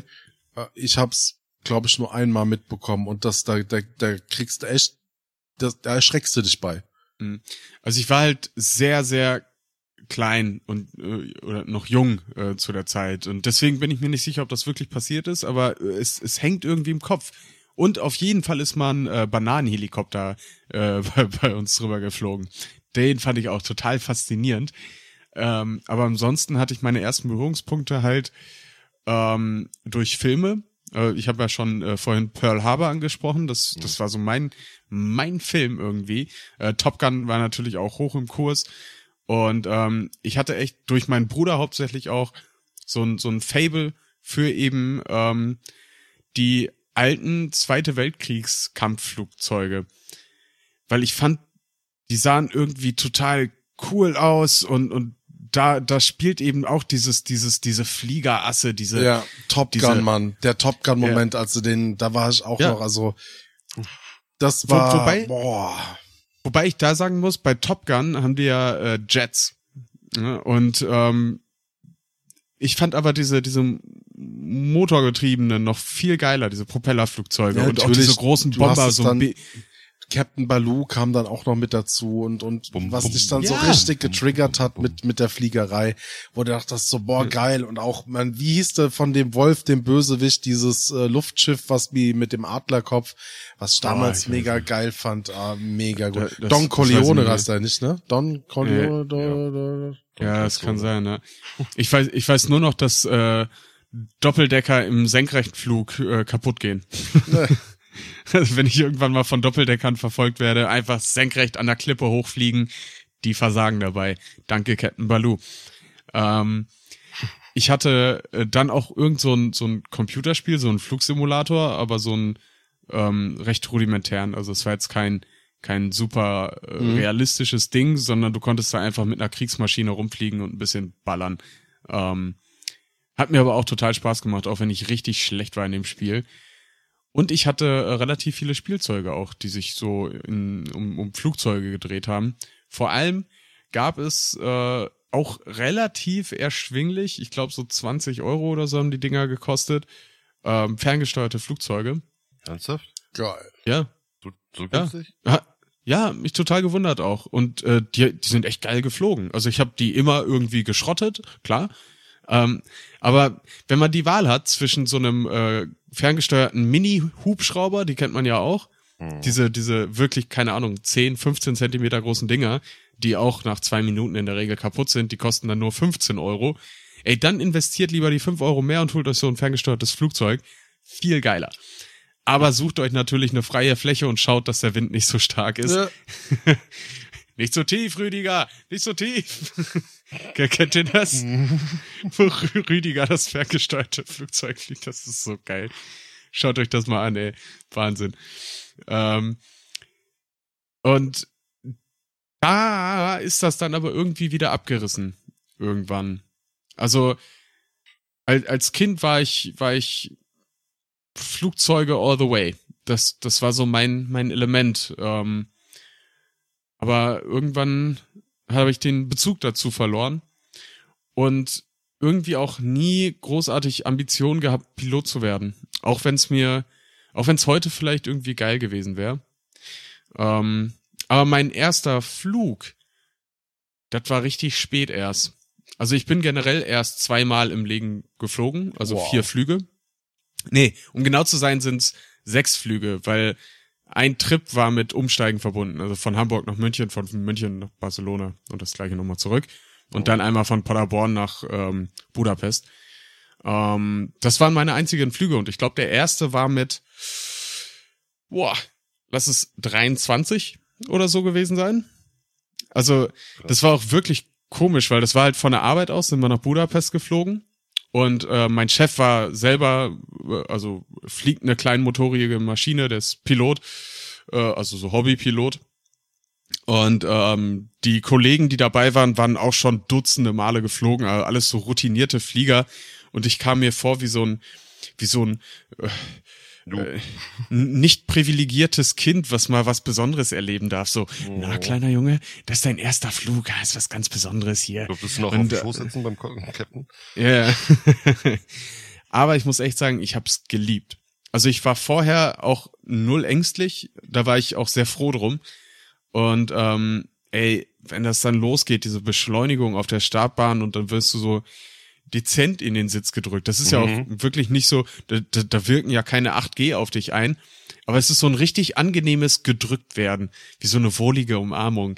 Und dann, dann siehst du einfach, dann siehst du einfach nur, wie der, wie der Vogel abhebt und, und du boah, Wahnsinn. Also so ein geiles Gefühl. Ich würde auch eigentlich viel lieber noch mehr fliegen, ähm, abgesehen von der schlechten Klimabilanz, die man dann hätte. Aber es ist ein unglaublich cooles Gefühl.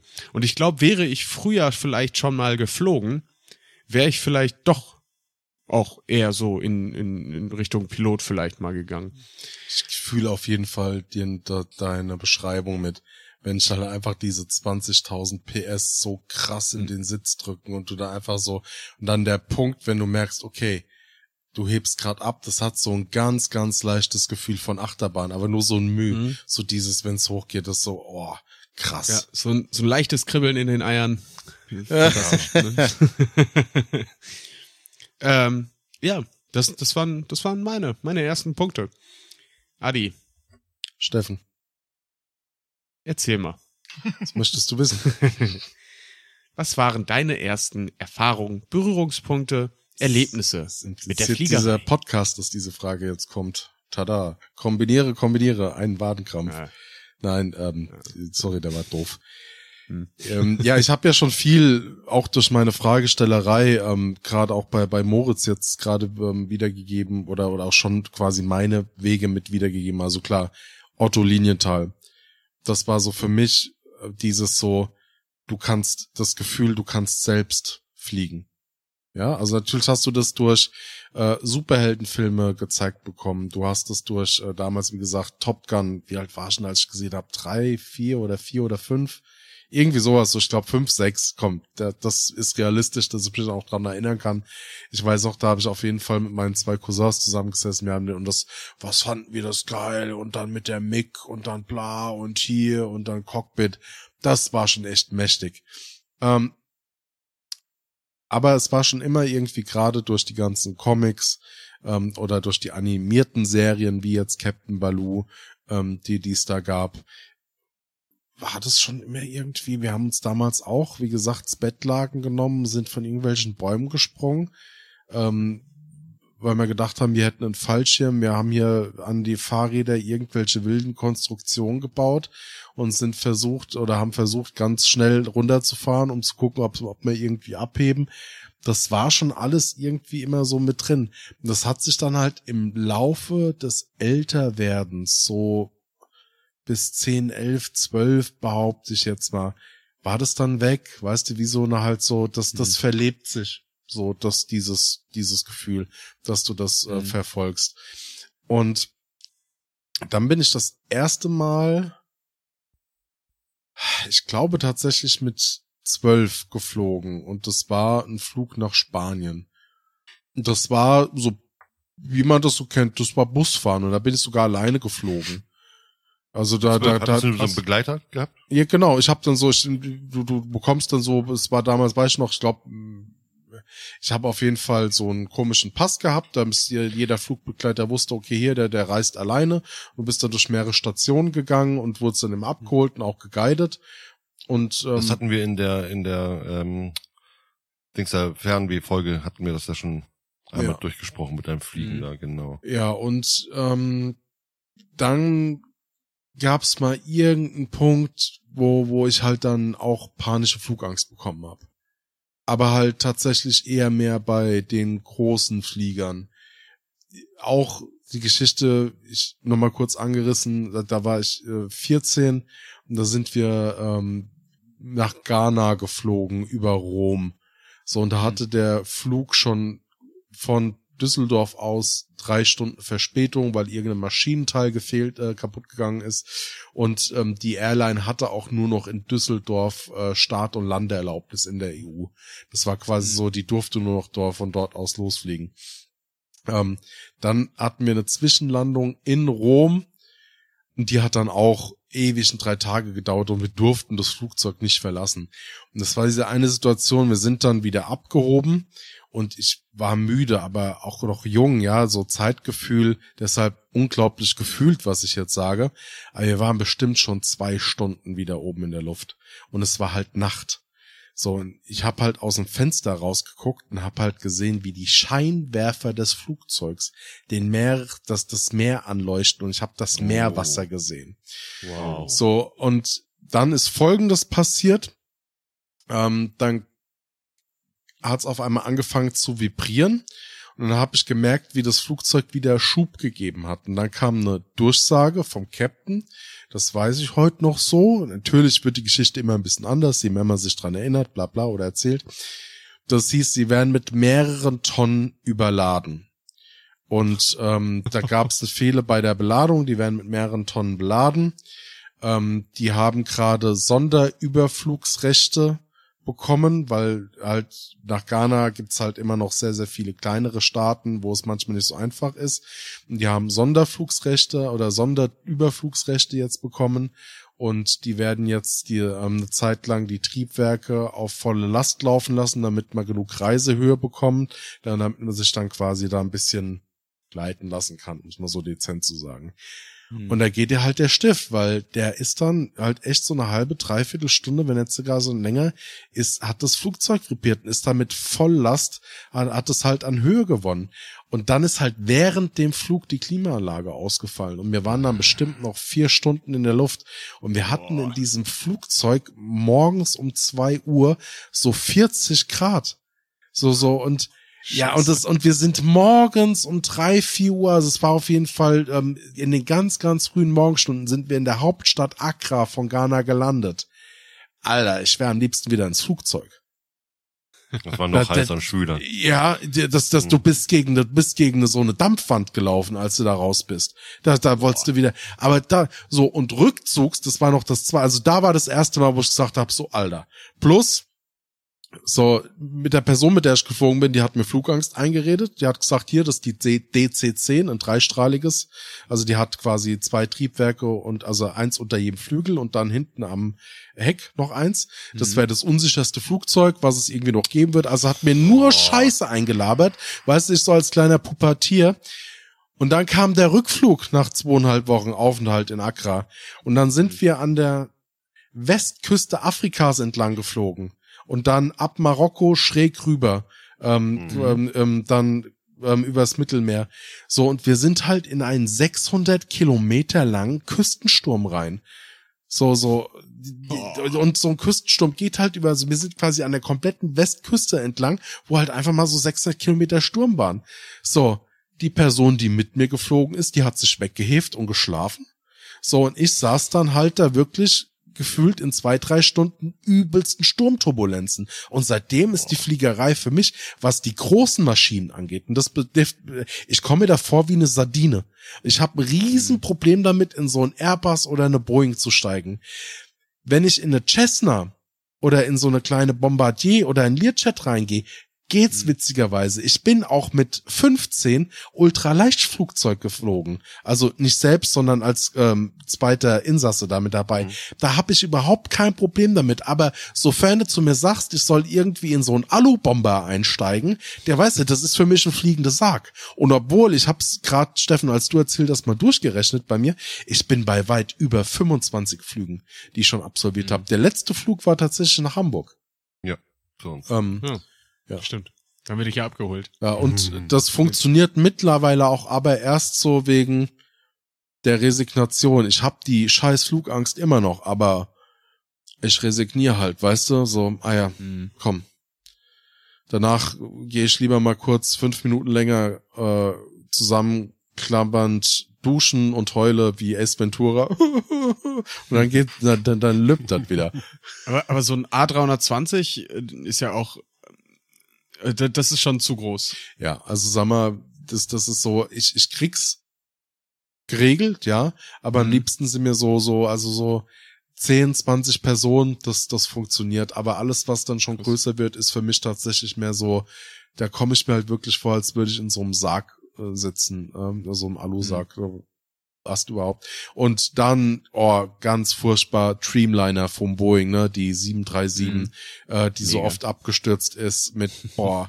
und ich habe ja selbst eine Zeit lang im Aviation-Bereich gearbeitet, kenne mich ja auch mhm. bedingt ein bisschen aus, aber da gibt es ja auch Fly-by-Wire-Systeme. Das heißt, es gibt tatsächlich Fly-by-Wire bedeutet, du hast keine mechanischen Verbindungen mehr. Das wird alles durch Sensorik mit Elektromotoren gesteuert wenn du das mal auf der Zunge zergehen lässt, obwohl es immer noch nach Statistik das sicherste Flugmittel oder Verkehrsmittel der Welt Verkehrsmittel, ist, Verkehrsmittel der Welt ist, da würde auch Angst und Bange. Was machst denn du, wenn ich nicht irgendwie das Gefühl habe, wenn ich jetzt hier an dem Seil ziehe, kann ich wenigstens noch nach links lenken, wenn das alles nur noch mit Elektromotoren irgendwie und mit Sensorik an und äh, funktioniert. Egal. Ähm, ja, aber das war so, ähm, gesagt, da kam die Fliegerei, die Ultraleichtflugzeuge kamen mit mit dazu, wo ich immer noch ein Fable für hab und ja, das und Flugangst. Mal kann ich sie besser ab, mal kann ich sie weniger ab. Und ähm, ich manchmal nehme ich tatsächlich da auch ähm, Benzo-Präparate, die ich mir vom Arzt verschreiben lasse. Also so wirkliche Mhm. krasse Angstmittel. Wenn ich jetzt glaube, der letzte lange Flug, den ich hatte, der war nach Chicago, da habe ich mich wirklich weggebiebt unter ärztlicher Aufsicht. Da war ich, da, da, da, da hätte ich alles mit mir machen können. Und der ärztliche Aufsicht, hast du einen Arzt mit eingeladen nach Chicago? Können Sie bitte mit? Nein, das, was ich, nein, aber das halt tatsächlich, ne, also Benzo-Präparate, über mich. nein, Be- Benzo-Präparate darf man halt echt nicht unterschätzen. Also da darfst du da auch kein Auto mehr fahren. Du bist, da wirst dann quasi ärztlich auf Rezept wirst du gedruckt. Das ist mega geil. Wusstet ihr eigentlich, dass ähm, 2019 weit über 47 Millionen Flugzeuge insgesamt schon geflogen sind? Wir haben allein in Euro- Europa 27.000 Flüge pro Tag. Hm. Das ist gruselig. Ja. Also wenn, wenn, du- wenn du weltweit das nimmst, also haben wir 200, ne, zwischen 130.000 und 200.000 Flügen. Mhm. Also ich, ich glaube, ähm, im deutschen Luftraum war es zu guten Zeiten 10.000 Flüge. Also alleine über Deutschland. Ja, ja. Das ist schon heftig. Zweiter Fun Fact. Piloten dürfen maximal 80 Stunden die Woche arbeiten. Das heißt, sie dürfen an einem 16-Stunden-Tag auch nur maximal neun Flüge am Tag machen. Also Kurzstreckenflüge dann halt, ne? Mhm. Aber äh, inklusive Vorbereitungszeit. Also das ist alles schon mit eingerechnet. Wenn du jetzt so einen Flug nach nach äh, Chicago oder sowas hast oder dann eben, ich sag mal jetzt an die Westküste Amerikas, wo man auch schon ein bisschen länger fliegt, Mhm. das ist schon, da ist dann danach wirklich der Aufenthalt wirklich erstmal in einem Hotel Pflicht. Und jetzt stellt euch mal vor, ihr seid 16 Stunden am Stück hoch konzentriert und ähm, am Autofahren einfach. Und wirklich, äh, ihr- Nee, euch bist darf du nicht. Bist du nicht. Du hast einen Autopiloten, du hast einen Co-Piloten, hast Ruhezeiten. Und du hast, Mhm. glaube ich, ich weiß nicht, ob das immer noch so ist, aber du hast auch gerade bei den Transatlantikflügen hast du immer noch eine dritten Person äh, mit dabei, der Navigator. Also der quasi die, die Navigation macht, der zur Not auch mit einspringen kann. Du hast immer zwei Leute und es wird sichergestellt, dass du pennen kannst. Aber du hast ansonsten das Ding für den Hauptflug, wenn du mal auf Reisegeschwindigkeit bist und hast einen Kurs eingegeben, drückst du aufs Knöpple und dann, dann macht hier der Night Rider, weißt du, da fährt, fliegt Kit alleine. Ja, Ich dachte aber- hast, Also, Entschuldigung, äh, ich dachte aber nicht, dass du wirklich pennen kannst da. Ich dachte, dass du wirklich Doch, auch immer in doch, doch, doch, sein doch. musst. Nein, die, die also für für Langstreckenflüge hat die Besatzung, die haben die haben ähm, wirklich gibt's in verschiedenen Dokus siehst du die haben eigene Betten und so, wo die wirklich pennen können. Kennt ihr eine Reise in einem völlig verrückten Flugzeug oder so? Oh Mann. Ich liebe ihn. Mann, das ist so geil. Steffen, du schüttelst den Kopf, wie kann man den nicht Hast du kennen? das Das nicht ist geguckt? boah, Mit Leslie Nielsen? boah. War das Leslie? Nee, das war nicht Leslie Nielsen, das war der Typ hier aus, äh, oh, wie hieß, was Dick Van Dyke?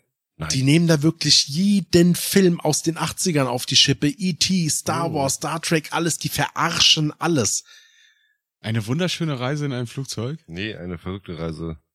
In einem verrückten Flugzeug. Ja, Reise in einem verrückten Flugzeug. Also Komödie absolut, den nicht kennt, 1980. Und Leslie Nielsen ist dabei. Ja, absolute Filmempfehlung. Der, das ist quasi so für die damalige Zeit, für die Filme, eine absolut, also der, der, der ist auch gut gealtert. Du guckst, Hm. denkst jetzt zwar, oh mein Gott, aber der ist halt immer noch sau witzig. Ja, Leslie Nielsen geht aber auch immer. Wen ich meinte, war Peter Graves. Aber äh, Lloyd Bridges, hier der geile Kommandant hier aus Police Academy, also der, der, Mhm. war es nicht Polizeichef oder sowas, mit seinem Goldfisch. Ja. Oder, oder aus Hot Shots, der Präsident, der mit der Bernardinerzunge und der sich dann das Tuch durch die Ohren schiebt. Ich liebe diesen Typen. Also, wirklich, es ist so neben, äh, ich sag mal, Mel Brooks Film oder sowas, wo du dann die unglaubliche Geschichte der Welt, äh, müsst ihr auch unbedingt mal gucken. Ähm, oder ähm, Film wie Hot Shots, Film wie äh, äh, Loaded Weapon. Ja. Ich stehe auf so einen Scheiß. ich stehe total auf seinen Scheiß. Aber Steffen, du hast vorhin den, natürlich den Klimawandel angesprochen und alternative, alternative Flugkonzepte. Mhm. Ähm, ich hatte ja im ersten Teil mir mal zwei Konzeptflugzeuge von, ich glaube, über 300 Stück, die alleine auf Wikipedia ähm, aufgelistet sind, mal rausgesucht und habe mir mal bewusst zwei für mich deutsche Meilensteine rausgesucht. Das war einmal die Heinkel HE 178, wo Mhm. so ein bisschen, also entweder Messerschmitt, aber zumindestens nach dem Eintrag von Wikipedia ähm, das erste strahlengetriebene Flugzeug. Ja. Äh, vom Design her, stellt euch vor, ihr habt, also das Triebwerk war mittig und hat vorne an der Schnauze ausgesaugt oder angesaugt und hat dann hinten aus dem Heck den Strahl nach hinten rausgeballert. Mhm. Ähm, man kennt dieses Bild schon öfters, also ich bin mir ziemlich sicher, jeder kann sich darunter was vorstellen. Mein, Ähm, mein Opa hatte den Zeitungsausschnitt äh, äh, von der Heinkel in seiner Garage hängen mit Bild. Also hab dauerte ich als der, der erste gesehen. Flug dauerte auch nur acht Minuten. So und dann gab es die DFS 228 der Nahwahl. Ähm, das war das ein experimentelles Höhenfernaufklärungsflugzeug mit Raketenantrieb. Und diese Technik wird heute noch eingesetzt mit Trägerschiffen. Also ihr habt dieses Flugzeug auf dem Rücken von einem großen Flugzeug und das wird dann ab 10, 12.000 Meter löst sich das ab und katapultiert sich dann halt mit einem Raketenantrieb impulsweise nach oben. Die Intention, die damals ähm, im Krieg da war, war, ah, wenn ich so hoch bin, kann ich nicht abgeschossen werden, Hm. aber man wollte gleiten. Das heißt, man hat gesagt, so, ich spring mich hoch auf 20.000 Fuß, lass mich gleiten, zünd wieder das Triebwerk. Und die Konstruktion für dieses Flugzeug, das war ein fucking Holzflugzeug. Hm. Die sind auf Das heißt- ultra Leichtbauweise sind sie zurückgegriffen und Wow. hatten tatsächlich aber eine Druckkammer für den Piloten. Und die erste Konzeptionierung hat dazu oder führte dazu, dass man das quasi so nicht einsetzen konnte. Dann haben sie die Druckkammer geändert, dass du, deshalb musste ich am Anfang so ein bisschen schmunzeln, weil es mir bei, bei unseren lieben, lieben Gebrüdern war. Du bist das Ding liegend geflogen. Und du Ah. konntest diese Druckkammer absprengen und hattest dann einen Fallschirm, der dich dann quasi nach unten hat gleiten lassen. Aber diese Technik, ja, kam halt aus dem Krieg. Und Mhm. heute gehen wir bei den Konzepten, die so ein bisschen forciert werden, gibt es so, so drei wesentliche Punkte, die, die es da gibt, die immer mehr im Zuge des Bevölkerungswachstums, des Klimawandels und auch ähm, un- unabhängig davon, der, des Bedarfs zu tragen kommen. Wir haben einmal den Einflügler. Das ist so ein Konzept, das verfolgt wird. Das ist dieser berühmte Y-Wing. Da ist wohl die NASA mit dabei und arbeitet mit Boeing an Konzept. Mhm. Dort gibt es Konzepte, dass man direkt mittig, aber hinten angesiedelt die Haupttriebwerke auf dem Flugzeug hat. Und schon allein die Positionierung der Triebwerke in dem Zug führt dazu, dass die Lärmbelästigung, die durch diese Triebwerke stattfindet, alle nach oben katapultiert werden und nicht nach unten. Das heißt, du hast langsamere Anflüge. Bloß, dass du halt mehr Kapazitäten dazu tragen kannst. Das zweite Konzept, und das fände ich total geil, ich versuche euch bildlich mal ein bisschen mitzunehmen. Ihr habt ein ganz normales Flugzeug, wie ihr das kennt. So, und jetzt habt ihr weder unter den Tragflächen keine Triebwerke, sondern ihr habt hinten am Heck auf einmal, wo, wo normalerweise das Leittriebwerk äh, Triebwerk nach äh, hoch geht, habt ihr auf einmal einen Kreis. Und in dem Kreis ist eine ganz, ganz große Turbine. Und dieser Kreis sieht schon so aus wie eine runde Tragfläche. Und obendrauf ist dann nochmal dein ganz normales Ruder mit, mit rechts und links. Mhm. Das Konzept wird momentan auch verfolgt, ähm, auch aus Emissionsgründen. Also man kann da wohl mit dieser Triebwerks- oder Antriebstechnologie wohl bis zu 20 Prozent äh, Kerosin einsparen, erhofft man sich zumindestens aus. Und äh, das letzte Konzept, das ist aber eins, was am klassischsten ähm, ähnelt. Und da kommen wir wieder zum Baloo-Flugzeug. du hast ein Flugzeug und hast zwei Flug, also zwei Körper. Also du stell dir vor, Mhm. du hast zwei Boeings, die nebeneinander stehen und ähm, du hast so fünf Meter voneinander weg, hast du quasi die, die Kabinen. Die sind mit einer ganz großen Tragfläche vorne verbunden. In der Mitte sind dann die Triebwerke und jedes dieser zwei Torpedos, nenne ich sie jetzt mal, hat hinten einfach ein Leit oder zwei äh, äh, Leitwerke. So. Und soll wohl auch effizienztechnisch so sein, dass du sagst, gut, in die eine Hälfte kommt, äh, kommen halt die Passagiere, auf die andere Hälfte äh, kommen die, ja, die Fracht, wie auch immer man das sagen will, muss natürlich dann austarieren. Erinnert, erinnert irgendwie ein bisschen wie an so ein Segelboot, also diese oder wie bei Waterworld halt, das ist ja einfach so wie Ja, genau. zwei Tonnen. Das ist so ein, Genau. Ne, Genau. Nur dass, Boah, dass, bei, geil. dass bei Waterworld oben das Netz drauf war. Und es ist nicht und, aber im Zuge der, der Vorbereitung der, der Folge ist mir eine Sache aufgefallen. Diese Konzepte, die ich gerade vorgestellt habe, die haben dem Übertitel oder den, den, den Titel drei Flugzeugkonzepte für das Jahr 2025. Hm. Das waren Zeitmaschinenkonzepte, die ich gerade mitgebracht habe, denn der Artikel ist vom Januar 2011. ja, okay. So, Aber die, aber die Konzepte gibt es schon wirklich. Ja, die gibt es Ja. wirklich, aber die wurden nicht weitergeführt. Und das Mhm. ist genau dieses Grundproblem, was ich in der heutigen Luftfahrt sehe, dass selbst wenn du so richtig geile Ideen hast, momentan werden klar Drohnen forciert, ne, dass du halt sagst, autonom irgendwie A nach B. Aber für mich wird das alles irgendwie blockiert. Es kommt mir gefühlt so vor. Luftschiffe, wir hatten den Cargolifter, von dem ich anfangs erzählt habe. Das Ding ist eine fucking Revolution. Das hätte so vieles, zum Glück, das Unternehmen hat sich nochmal neu aufgestellt und die gehen jetzt anders mit vor. Die arbeiten tatsächlich mit Heißluftballons, aber auch mit Mhm. kleinen ähm, Zeppelin und die können es aber, haben es aber jetzt schon geschafft, über 30 Tonnen zu heben.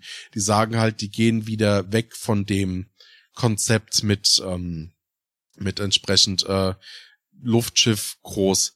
Obwohl da jetzt Boeing auch hinterher ist. Da gibt's sogar Konzepte für ein atomgetriebenes. Ey, effizienztechnisch, mit ein Hauptproblem bei den Luftschiffen ist tatsächlich, wie kannst du die in der Höhe nach oben und unten steuern? So, und beim Cargolifter, der hätte Folgendes gemacht. Natürlich Helium, immer noch ein seltener Rohstoff, natürlich Monopol.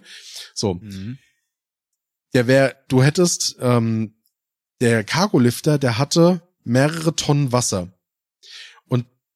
Der hat die dann einfach abgelassen, ist dann gehoben, auf, also aufgestiegen, dann haben sich die Motoren angesetzt, dann ist er zu seinem Ziel, hat dann einen Rüssel runtergelassen und hat dann wieder Wasser getankt, bis er schwer genug war, bis er runter, wieder, bis, bis er halt runtergesegelt Ja. ist. So. Das neue Konzept sieht vor, und das finde ich so geil das Helium wird komprimiert. Das wird quasi in so, in so, so, so Gastanks reingepresst und dadurch hast du halt weniger Auftrieb und damit kriegst du das hin. Plus, dass mittlerweile auch Boeing verstanden hat, ich habe da ja unglaublich viel Fläche und so Solarpaneele, die wiegen ja fast nichts mehr. Und Ah. für mich, wenn du dir die Luftschiffe mal anguckst, ist das für mich das Ding, auf das man für mich gefühlt wieder zurückgehen müsste, weil du hast ein, ein Frachtschiff benötigt etwa zehn Tage von Hamburg bis nach New York. So ein Luftschiff benötigt etwa drei bis vier Tage dafür, kann aber, wenn du das vernünftig machst, fast die Hälfte der Kapazität von so einem großen Frachtschiff aufnehmen. Und ist dabei noch viel, viel effizienter, weil du theoretisch sagen kannst, ich gehe hoch genug, dass ich immer über der Wolkendecke bin und sammel mir komplett alles mit Solarenergie rein und bretter dann vor und habe am besten dann noch Graphit-Akkus oder die Glaskeramik-Akkus von unserem lieben Super Soaker-Erfinder, ähm, dass, dass wir halt da, ähm, dass wir da halt da einfach da effizient genug unterwegs sind. Finde ich, ist eine ist eine geile Vorstellung. Ähm, ich habe ich hab das vorhin ja so ein bisschen kritisiert, äh, weil ich da an die an die ähm, äh, zivile Luftfahrt halt gedacht habe, also einfach an, an Passagiertransport. Und da sehe ich Luftschiffe eher weniger, einfach weil es viel zu lange dauert. Aber wenn du es jetzt äh, rein auf Cargo, auf Fracht auslegst, ist das schon eine geile Geschichte. Aber ähm, Adi, weißt du, wie viel die äh, im Moment irgendwie heben können, transportieren können? Weil du meintest vorhin 30 Tonnen, aber das war, glaube ich, nur das eine kleinere Konzeptding. Ähm, die, das, das, also nein, die, der Cargo-Lifter war für Schwerlasttransporte vorgesehen. Warte mal kurz. Ähm, ich gehe kurz in die Live-Recherche meiner Unterlagen. Ja. Ich bin manchmal, sorry, liebe Zuhörer und Zuhörer, ich drop mal ein Geheimnis. Ich bin da manchmal echt analog unterwegs, weil ich mag Papier in der Hand. Sorry, dass ich da so eine Sau bin. aber ich kann meine Aussage dazu ja jetzt schon mal treffen. Weil so ein, so ein Frachter, so ein, so ein Ever Given, der lacht über 30 Tonnen. Ne? Also, das ist halt die Frage, ab wann kommt der, kommt der äh, Return of Invest? Äh, ne? also, wo, wo ist der Punkt, wo man dann sagt, gut, okay. äh, ist dann vielleicht auch günstiger, fünf Luftschiffe zu nutzen, ähm, anstatt eines Containerschiffes. Also, die Vision von dem Atomluftschiff mhm. total abgefahren. 500 Passagiere plus 100 Personen Besatzung plus 100 Tonnen Nutzlast. Äh, der mhm. Cargo-Lifter, also das, äh, warum's wir halt da das Tropical Island haben, ähm, hätte mhm. 160 Tonnen transportieren können. Okay. So, und der Na die Nachfolgerfirma für den Cargo-Lifter ähm, konnten ähm, 60 Tonnen, also die konnten einen schweren Panzer der Bundeswehr mit einem kleinen ähm, Ballon, ähm, der wohl steuerbar war, 60 Meter transportieren. Okay. Ja, auch super krass. Steffen, bedenkt, ja, ich weiß, ja, aber das kriegst ja. du halt mit dem LKW nicht hin. Und wenn du dir, und natürlich. Nein, nein, nein, klar, mit dem LKW nicht. Aber ein Containerschiff ja. trägt um die 200.000 Tonnen. Aber was hält dich denn davon ab, wenn du halt einfach so ein Riesending machst? Man, Gottverdammt, so eine fucking fliegende Insel. Ja, von mir aus, lass, ja, lass gehen.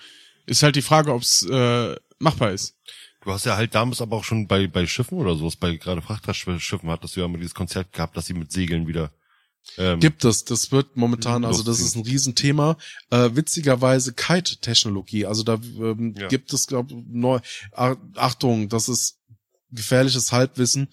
Ähm, in Norwegen gab's eine Firma, nee, nee, tatsächlich, die haben ähm, wie so Riesenkites, die die halt rauslassen. Glaub so bis mhm. zu zwei Stück und das spart fast bis zur Hälfte des Treibstoffs ein. Ja, also wie gesagt, von diesem, Kon ich habe auch von diesem Fallschirmprinzip-Konzept schon gehört, dass sie nach eben sozusagen einen nach vorne gespannten Fallschirm mit hinten Rückenwind und dann sich nach vorne dann ziehen lassen. Das gibt's auch. Aber ja, klingt schon würde, geil, aber du bist halt angewiesen auf den Wind. Ja, genau, genau. Das ist wirklich eins der größten Probleme. Erstmal, ich glaube, die Zeit wird wieder wettgemacht durch die Masse, die du einfach transportieren kannst.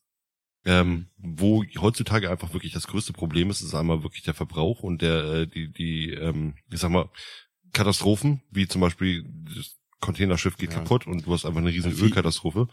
Oder ähm, auch einfach der Verbrauch oder was an CO2 einfach in die Atmosphäre irgendwie geblasen wird. Das sind mhm. schon heftige Dinge. Aber es ist eins der rentabelsten Transportmittel, die wir noch haben. Und wenn sie da wirklich das schaffen, wieder auf diese Segeltechnik oder auch einfach Hilfsunterstützung, sei es Elektromotoren, die vielleicht durch Solar irgendwie noch äh, als Hilfsmotor ja, betrieben also werden. Wasserstoff Wasserstoffmotoren. Ist ein Ding, ähm, ja. Elektromotoren ist ein Ding, die finden gerade im privaten Flugbereich, also ähm, so ein Propeller oder zwei Propellermaschinen, gibt's da mittlerweile echt gute Sachen. Das kommt, das ist auf jeden Fall am Kommen. Ja. Habt ihr was mir gerade mal einfällt, habt ihr vor paar Jahren eigentlich von dieser Geschichte gehört, dass Amazon oder Amazon, Amazon eingetragener Warendienstleister ähm, oder Händler, das mit den Drohnen, dass er Pakete per, dass sie ja, Pakete per Drohnen verschicken wollten, gab es da nicht mal irgendwelche Tests oder sowas und seitdem habe ich ja. nichts mehr davon gehört. Boah, ähm, ich weiß nicht, inwiefern die das noch weiter verfolgen, aber äh, rein technisch, technisch ist es halt umsetzbar. Mhm. Äh, das, das funktioniert. Äh, die hatten ja auch teilweise auch schon ähm, so Roboter, die äh, autonom durch die Straßen mhm. wandern und Pakete ausliefern und sowas. Ähm, bei Drohnen ist natürlich immer so ein bisschen, äh, schwierig einzuschätzen, a, wie wird das von der Bevölkerung angenommen? Ähm, wie könnte das missbraucht werden? Ähm, äh, missbraucht in dem Sinne von, ähm, da fliegt eine Drohne vorbei und irgendwelche Ullis machen sich einen Spaß daraus, die abzuschießen. Ja, ein Jammer Weil- sie oder so und, und klauen das dann. Und dafür ist, glaube ich, auch noch der Kosteneinsatz für das Transportmittel zu hoch. Ich glaube, wenn es Ja. günstiger wird durch andere Materialien und effizienter wird, dass dem dann nichts mehr im Wege steht. Wenn dann so eine Drohne für bis, was, eine Drohne, die 20 Kilo durch die Gegend transportieren kann, wenn die die vielleicht nur noch für 100 Euro einkaufen können. Jetzt stell dir mal Und- vor, Amazon wirklich spart Mhm. Fahrer ein, macht dieses Drohnenkonzept und ich sag mal, wir haben jetzt, nehmen wir mal Amerika, wir haben jetzt pro Standort vielleicht, keine Ahnung, ähm, nehmen wir einfach mal den Schnitt, dass wir 200 bis 300 Fahrer haben, die den ganzen LKW oder den Transporter äh, befüllen können. Wie viele Drohnen du da, jetzt sage ich, nehmen wir mal die Hälfte, sagen wir jetzt mal 100, ähm, 100 Fahrer ersetzen, aber für jedes Paket einzeln losfliegen müssen. Ich meine, du musst ja, Ja. auch irgendwo in die Flugverkehrszonen, äh, da musst du ja auch das irgendwie mit einplanen. Das heißt, du hast erstens einen riesen Verkehr über der Stadt oder über dem Land.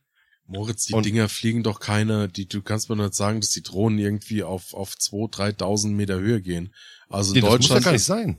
Das muss ja gar nicht sein. Du musst ja, du musst den Scheiß trotzdem anmelden. Ganz ehrlich, du musst Also jegliche Flug, Flugpläne damit irgendwie abgleichen. Sei nicht, es, äh, wenn du, also nicht, wenn du über unter 100 Meter bleibst. Nee, das glaube ich. Also ich hatte, äh, ich, ich habe einen Kollegen, der ist ziemlich into Drohnen und der fliegt relativ viel privat und der hat, glaube ich, jeden Flug bei der äh, DFS angemeldet. Also Okay. bei der deutschen Flugsicherung. Also bei mir, ich Ähm. kenn's von der Drachenfliegerei, weil bei, bei mir ist es so, ähm, und nicht nur das, wir hatten tatsächlich mal den Fall damals in der Gesamtschule. Ähm, da ga, gab's im Naturwissenschaft äh, Unterricht, mussten wir so einen Heißluftballon bauen. Ne, mit so schwarzer ähm, und dann so ein Gasbrenner, also so, so, ich kenn doch dieses, äh, wo so Brennpaste drin war, ne? Ja. Und ähm, Da, das, was äh, an Silvester das Affenhaus in Brand gesetzt hat. Ja, genau. Und auf jeden Fall ähm, war die Schnur, also diese, das war so eine Nylonschnur, ähm, die war zu nah am Feuer und die ist dann los. Und dann ist tatsächlich ähm, ein Hubschrauber vorbei, eine halbe Stunde später, weil die Schule auch nur Luftlinie irgendwie einen Kilometer vom Frankfurter Flughafen weg war, weil wir halt die Hm. 100 Meter geknackt haben damals. Das war und ich kenn's halt unabhängig davon wirklich von der Drachenfliegerei, weil du kriegst halt ein, ein vernünftiger äh, Profi-Drachenladen, verkauft dir zum Beispiel keine Schnur über 100 Meter. Machen die nicht, Okay. weil das halt einfach gesetzlich nicht darfst. Aber ähm, wa- was bei den Drohnen auf jeden Fall äh, ein Thema ist, was auch gerade erforscht wird, ist äh, Lärmbelästigung, Mhm. Privatsphäre. Riesenthema, Ähm, geht mir fürchterlich auf den Sack. Habe ich gerade aktuell bei mir das Thema, dass ein Nachbar permanent mit der Drohne über uns drüber macht und ich eigentlich das nicht will. Hm. Ja. Und das sind eben so Sachen, die äh, bei so einer Etablierung von einer von einer Drohnenlieferflotte äh, äh, unglaublich hinderlich sind, vor allem in Deutschland. Mhm. Also Deu- Deutschland ist bei Google Maps ja auch ein einziger Pixel. Ja. Also äh, jedes zweite Haus ist äh, unkenntlich gemacht. In Amerika scheißen die da alle drauf. Ernsthaft, ich habe letztens gerade rausgefunden, ich bin kein Apple-Freund. Ich, ich hasse Apple ja eigentlich wie die Pest, aber ich habe trotzdem ein Firmentelefon von Apple und mir wurde auch letztens von äh, einer Bekannten dann eben gezeigt, vom, ich meine, wir haben kein Street View hier bei uns auf den Dörfern. Ne? Jedes Haus ist, oder du hast gar keine Möglichkeit da irgendwo dich abzusetzen, aber Apple scheißt da drauf und hat einfach mal alle Häuser hier abfotografiert. Du kannst meinen kompletten Garten meine Einfahrt sehen, du kannst die Hausnummer erkennen, du kannst sonst was alles, du kannst in die Fenster mehr oder weniger reingucken. Musst du melden. Also kannst du, kannst du blurren lassen. Also, das ist ja das Problem. Äh, ich glaube, die haben quasi die Erlaubnis, die Fotos zu machen, solange du aber auch die Freiheit hast, das äh, zensieren zu lassen. Super. Aber du musst es halt erstmal wissen, dass es überhaupt existiert. Und dann musst du diesen Prozess einläuten und sagen, dass sie das unkenntlich machen sollen. Das ist ein bisschen räudig, aber ja. Ja, das werde ich auf Ist- jeden Fall tun, so. weil äh, ich habe mich eigentlich sehr gefreut, dass man hier eigentlich nicht so über die Dörfer fahren kann und Sachen erkennen kann. Hm. Ich meine, Hamburg schön und gut, Hm. da ist ja auch eigentlich, ich sag mal zu 40 Prozent alles geblurrt. Ja, sehr, also sehr kommt, kommt halt so ein bisschen auf die Gegend an, ne? Aber ähm, manchmal muss ich auch echt sagen, hat mir Google Maps so ein bisschen äh, Vertrauen gegeben. Also wenn, ich- wenn ich irgendwo hin musste und ich wusste nicht wohin äh, genau und wie das da aussieht, habe ich mir das immer vorher angeguckt. Das hat mich Mhm. immer ein bisschen beruhigt. Das ist schon ganz schön. Ja. Aber was, äh, wo, wo wir noch beim, beim Thema äh, Drohnen sind, äh, was irgendwann definitiv vielleicht kommen wird, sind, glaube ich, einfach äh, Transportdrohnen, ähm, die dann quasi einen Bus ersetzen oder so. Hm. Kann ich mir gut vorstellen. Wenn's, wenn's auch nur aus Jux ist. Ich weiß nicht, ob sich das irgendwann etabliert und festsetzt, aber äh, es gibt auf jeden Fall Konzepte, die daran arbeiten. So einfach, keine Ahnung, bist gerade am Jungfernstieg, musst zum Flughafen, hast einen Termin, einmal kurz ab in eine Drohne rüberfliegen. Ähm, vielleicht ist es dann auch einfach nur als Gag, aber ich würde Das schon wird gerne kommen. mal mitfliegen. Also das wird eine- glaub, ist eine geile davor kommt das ich. Rohrleitungssystem aus Super Mario. Nein, nein, nein, nein. Du meinst das Futurama. von Futurama, genau. Nein, Ja, aber in ja. Dubai gibt es ähm, ähm, tatsächlich so äh, Drohnen. Taxis, Äh, nee, Drohnentaxis. nicht nur Drohnentaxis, sondern auch Drohnen-Motorräder, die halt aussehen wie tatsächlich Speederbike von, von Star Wars. Äh, nur halt, dass du die Rotoren hast, die sind für die Polizei. Stimmt, habe ich auch schon Ja, gesehen. Da Ja. gab's letztens auch die ein oder anderen äh, viralen Videos dazu. Das kommt, das kommt auf jeden Aber- Fall. Aber sind das, das sind ja keine Drohnen, weil die werden ja gesteuert von den Polizisten. Das ist für mich Drohnentechnologie, also sorry. Nee, das sind, das sind Hoverboards. Bullshit. Das ist eine Drohne. oder Flie Fliege, das ist eine Fliegemotorräder. Drohne, auf die ein Mensch drauf passt. Ja, Also für mich ist eine Drohne ein, ein, mm, äh, ein, ein, ein fliegendes Gerät, was nicht Ein von einem Piloten Gerät. gesteuert werden Ein muss. ferngesteuertes Gerät. Und Ja, entweder ja trotzdem- ferngesteuert, es wird entweder ja, ferngesteuert oder KI gesteuert halt. ja, ich wollte Oder- gerade oder sagen, eben- weil, weil eben muss ja von einem Menschen gesteuert. entweder gesteuert werden oder von einer Maschine. Aber es ist auch von Menschen gesteuert, eine Drohne. Aber ich habe letztens auch gesehen, wie jemand irgendwie mehrere Drohnen aneinander gebunden hat und sich selber nach oben äh, gefahren hat. So, und Nice. das funktioniert auch. Und trotzdem sind das Drohnen gewesen, obwohl er drauf stand. Aber da muss ich sagen, was ich geil finde bei Drohnen, auch äh, um mal wieder die, die Klimakeule zu schwingen, ne? Unabhängig davon, dass du die Drohnen natürlich auch irgendwie mit, äh, mit Energie versorgen musst. Aber die Pyrotechnik mit den Dingern, also wo dann Mhm. diese Lichtbilder gemacht werden und, und dann quasi Feuerwerke ablösen. Was ist das geil? Was fahr ich da drauf ab, wenn die da irgendwie so, so, so was nachbauen und die dann programmieren und die alle im Gleichflug irgendwie dann die geilsten Formationen abfliegen und mit LED-Lichter dann irgendwie wirklich simulieren, als ob da jetzt quasi gerade ein Drache durch, durch die Gegend fliegt. Mhm. Das ist so Hm. geil. Haben sie in Wacken gemacht zum, zum äh, Abschied und zur Präsentation des neuen Lineups. Das war echt ganz cool. Eigentlich haben die das bei jedem Headliner auch gemacht. Also immer irgendwie so ein Lemmy-Kopf Kopf oder so. Ja. Äh, dann da oben an die. Ja, haben es schon, schon ganz schön gemacht. Adi, meintest du das Video mit diesem äh, Megatron-mäßigen Typen, der Laserstrahlen da rausschießt? Hattest du das gesehen? Ich Diese hatte viele Videos gesehen. Ja, gut, es tut mir leid. Du guckst halt hauptsächlich immer nur Drohnenvideos. Oh, oh, schon wieder so weit, ich muss auch ein schönes Oh, warum ist die Borgkönigin schon wieder nackt? Nein, so. Das war der falsche Star Wars. Ja, egal.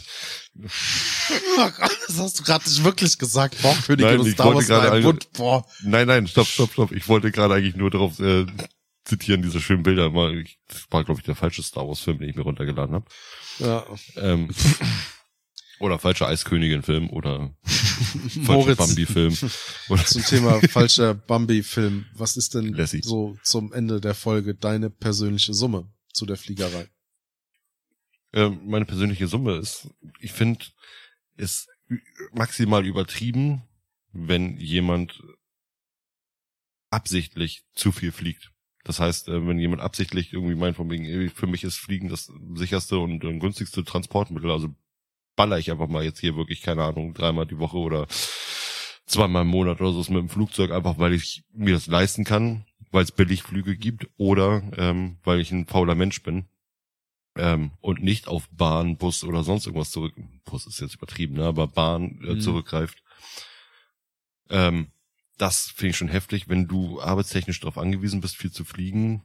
Ähm, solltest du gucken, ob das auch nötig ist. Aber wir haben trotzdem mit dem Fliegen ein, ein Konzept irgendwo immer noch, ähm, was relativ schnell geht. Ne? Also wie gesagt, das ist ja eigentlich das, der größte Vorteil, ist, du, du bist schnell unterwegs, du bist schnell an deinem Ziel und du kannst Massen bewegen. Das heißt, hm. du kannst dir 100 bis 200 Leute irgendwie an Bord laden, mal mehr, mal weniger und äh, bringst viele Leute für viel Geld oder manchmal auch wenig Geld, je nachdem, ähm, irgendwo hin. Aber wie sehr das die Umwelt verschmutzt, ist schon heftig. So, und wir müssen auch mal bei den Politikern oder so einfach mal sehen, von wegen, hey, müssen diese Bonusmeilen jetzt sein, die ihr da sammelt? Müsst ihr einfach von äh, Berlin nach Frankfurt mit dem Flugzeug fliegen? Müsst ihr mhm. von Hamburg nach Bremen mit dem Flugzeug fliegen? Was soll so ein Scheiß?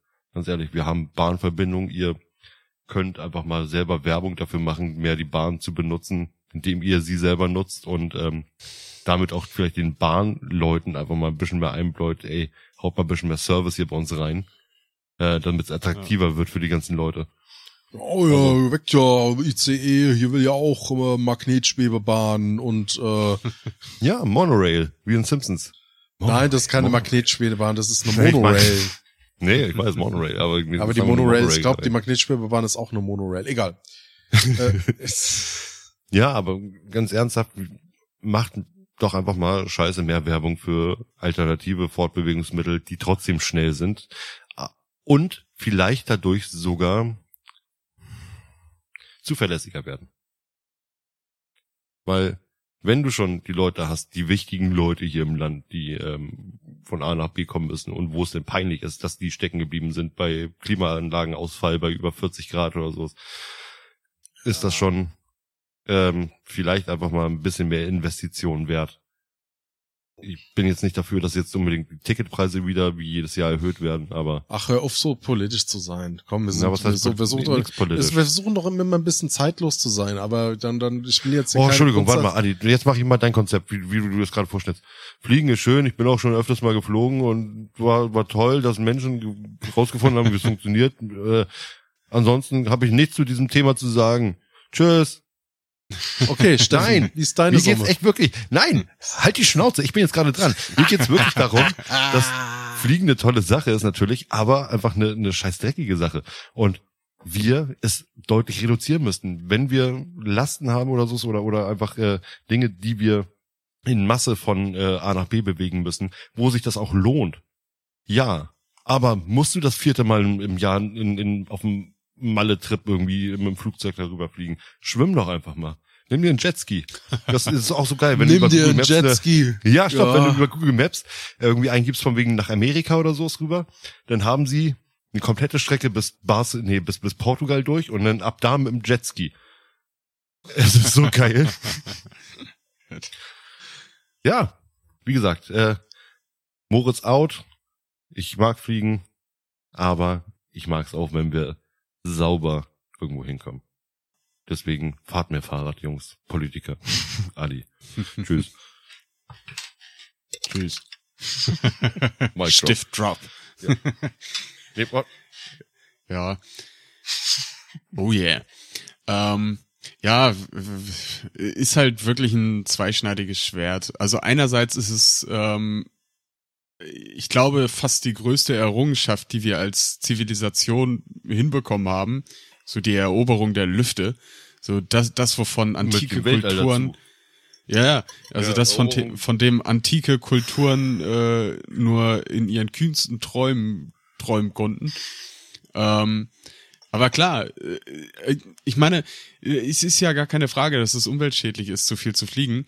Ähm, auf der anderen Seite wüssten wir ohne das Fliegen generell äh, relativ wenig über den Klimawandel und äh, über die Veränderungen auf der Erde. Also die Luft- und Raumfahrt hilft uns eben auch dabei, ähm, den Klimawandel zu bekämpfen. Und wir arbeiten daran, stetig neue Konzepte zu entwickeln und es wird nicht alles ähm, gestoppt und auch nicht böswillig von der Industrie gestoppt, weil die dann keine Kohle mehr machen, Ähm, es ist halt ein komplexes Konstrukt. Es ist ein komplexes Thema und da kannst du keine einfache Lösung für finden. Ähm, aber ich gehe davon aus, dass wir irgendwann in naher oder ferner Zukunft oder mittelferner Zukunft ähm, Lösungen dafür finden werden. Und dann fliegst du halt wasserstoffbasiert ähm, oder sonst irgendwie. Und ich gehe fest davon aus, dass wir das irgendwann hinbekommen. Wenn auch höchstwahrscheinlich irgendwie zu spät und dann ist ja, der Planet ist ja jetzt schon gefickt. Also Ach, auch. ab die nächste Kurzstrecke los für 25 Euro schön nach Irland fliegen. Meine Güte, was soll der Spaß? Ähm, Und guck mal, wenn sich so ein Klimakleber dann auch noch am Flugzeug festklebt, Ach, dann hat auch noch ein bisschen was Moritz. davon. Tschüss. ja, äh, wie gesagt, das, das ist meine Summe. Ich arbeite in der Luft- und Raumfahrt. Ich bin ähm, so wie Äh, die Coca-Cola-Leute, die auch nur Coca-Cola trinken, ne? Du fliegst auch Ja, nur noch genau. überall hin. ja, Mit einem Jetpack. Nee, ich, ich bin natürlich da jetzt auch ein bisschen äh, äh, beeinflusst vielleicht und, und meine Begeisterung ist wieder ein bisschen aufgekocht, wenn auch mehr für die Raumfahrt als für die Luftfahrt. Ähm, aber ich find's, ich find's immer wieder faszinierend. Wir sitzen direkt in der Einflugsschneise zum Flughafen und ähm, also wirklich, wir, wenn, wenn wir in der Küche sitzen beim Mittagessen, sehen wir, wie die Flieger gerade runtergehen äh, und die Landebahn ansteuern. Und das ist, das ist geil, da einfach zuzugucken, wie man einfach sieht, wie sie so 50 Tonnen Metall in die Luft heben. Ähm, ist geil. Und ja, wir, wir Menschen machen schon irgendwas daraus, glaube ich. Ich bin da jetzt einfach mal positiv gestimmt. Ich drück die Daumen, kriegen wir hin. Super. Sitzt ist es da dein Chef im Hintergrund im Sessel, Ja. der sich Das, ist Bild, das, ist das? Bild von ihm, das ist der Arbeitsschrein von Steffen. Ach so, okay, Entschuldigung. Hat er immer, aber ich habe ich, hab übrigens äh, Chefin.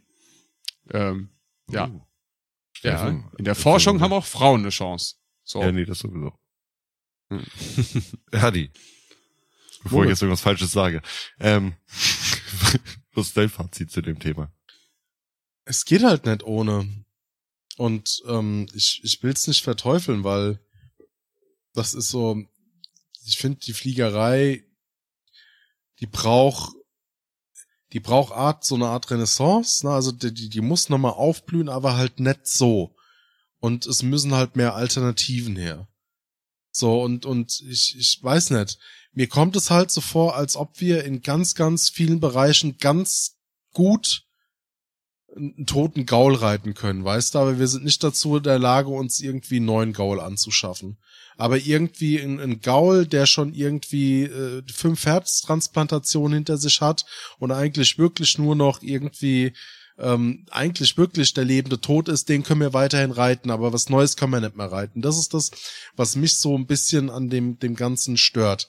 Plus natürlich, dass du halt hunderte von Lobbyverbänden irgendwie im Hintergrund hast, so viele Wirtschaftsinteressen, weil teilweise auch halt wirklich so viele Existenzen davon abhängen, du kann, aber da abhängig sind. Du kannst halt nicht von heute auf morgen einfach mal einen kompletten Wirtschaftszweig amputieren. Ja, aber ich weiß nicht, wie gesagt, von 2011 sind die Studien. Ja, ey, das sind über zehn Jahre. Was ist denn da passiert? Da ist nichts passiert. Also es, jetzt fängt mal an so. Ja, aber vor zehn Jahren gab's doch schon die innovativen Ideen. So die Konzepte mit den Luftschiffen, die gab's doch schon. Warum kommt denn da nix? Weißt, das ist das, was mich halt so momentan so ein bisschen ankotzt. Und gut, ich flieg halt einfach nur, nur noch, wenn's wirklich, wirklich sein muss und nimmer anders geht. Also das ist halt, weil ich, wenn ich fliege, schon allein unabhängig jetzt von dem ethischen Aspekt mit der Umwelt und Schlag mich tot mit allem drum und dran, wenn ich Kurzstrecke flieg, dann ist trotzdem, angenommen, ich würde jetzt nach Hamburg fliegen, wieder mal, dann ist aber trotzdem der nächste Tag für mich kaputt, weil mich das so fettig gemacht hat, die Flugangst, dass ich davon dann halt auch nix hab. Wie lange warst du das Ja. letzte Mal, als du mit dem Flugzeug zu uns gekommen bist? Wie lange warst du unten? Drei Tage? Zwei Tage? Ja, drei Tage. Drei Tage, ne? Okay. Wir haben ja trotzdem ein Hardcore-Programm gemacht, oder? Ich hab's, und das meinte ich ja, ich resigniere mittlerweile. Also das war rationell runtergebrochen, äh, war, war es für mich tatsächlich auch ähm, Klimabilanz wirklich mal nebenhingestellt, aber es war für mich die günstigste Alternative. Im Vergleich Mhm. zu Bahn, im Vergleich zu Auto, im Vergleich zu Zeit, was damit umhergegangen wäre. weil ich hatte so viel Programm und das waren halt effektiv, ich mit Check-in und Check-out, nur mit Handgepäck, hat das Ganze halt echt nur eine Stunde zehn gedauert. Ich bin mit, mit, die- mit Taxi an den Flughafen, bin da durchmarschiert in den Flieger und dann habt ihr mich abgeholt, ne? Das ist so, Also Steffen und ich haben schon ziemlich lange am Flughafen gewartet, bis du endlich mal deinen scheiß Koffer hattest da. Aber, oder hattest du nicht nur Handgepäck dabei? Weiß nur. Handgepäck, ja. Ja, diese Ja. Gate-Verwirrung war doch dabei. Ja, ich stimmt. wusste nicht, an welchem Gate er Oh. ankam. Das Schöne ist, das war äh, einmal kleine Backstro- Background-Story, das war der Tag ähm, oder ein Tag vor der Aufnahme, wo Steffen offiziell verkündet wurde als neues Bandenmitglied des Some City Podcast-Universums. Ähm, da hatten wir uns noch wunderbar verkleidet, Steffen in seinem Ja. Hufflepuff-Umhang. Guckt bei uns mit dazu Perücke. mal im Instagram, ja. genau. Und, Und dann, äh, ja, weil, du grad his, weil du gerade historisch unterwegs bist, äh, wir haben äh, in unserem Premium-Kanal der Skyline von Some City was Historisches ausgepackt. Und zwar von unserem Format Lost Pieces haben wir den äh, Pilot, die aller, allererste Prototypfolge der Some City Podcasts online gestellt. Äh, Der Pilot, die der die- aus dem Büro. Genau.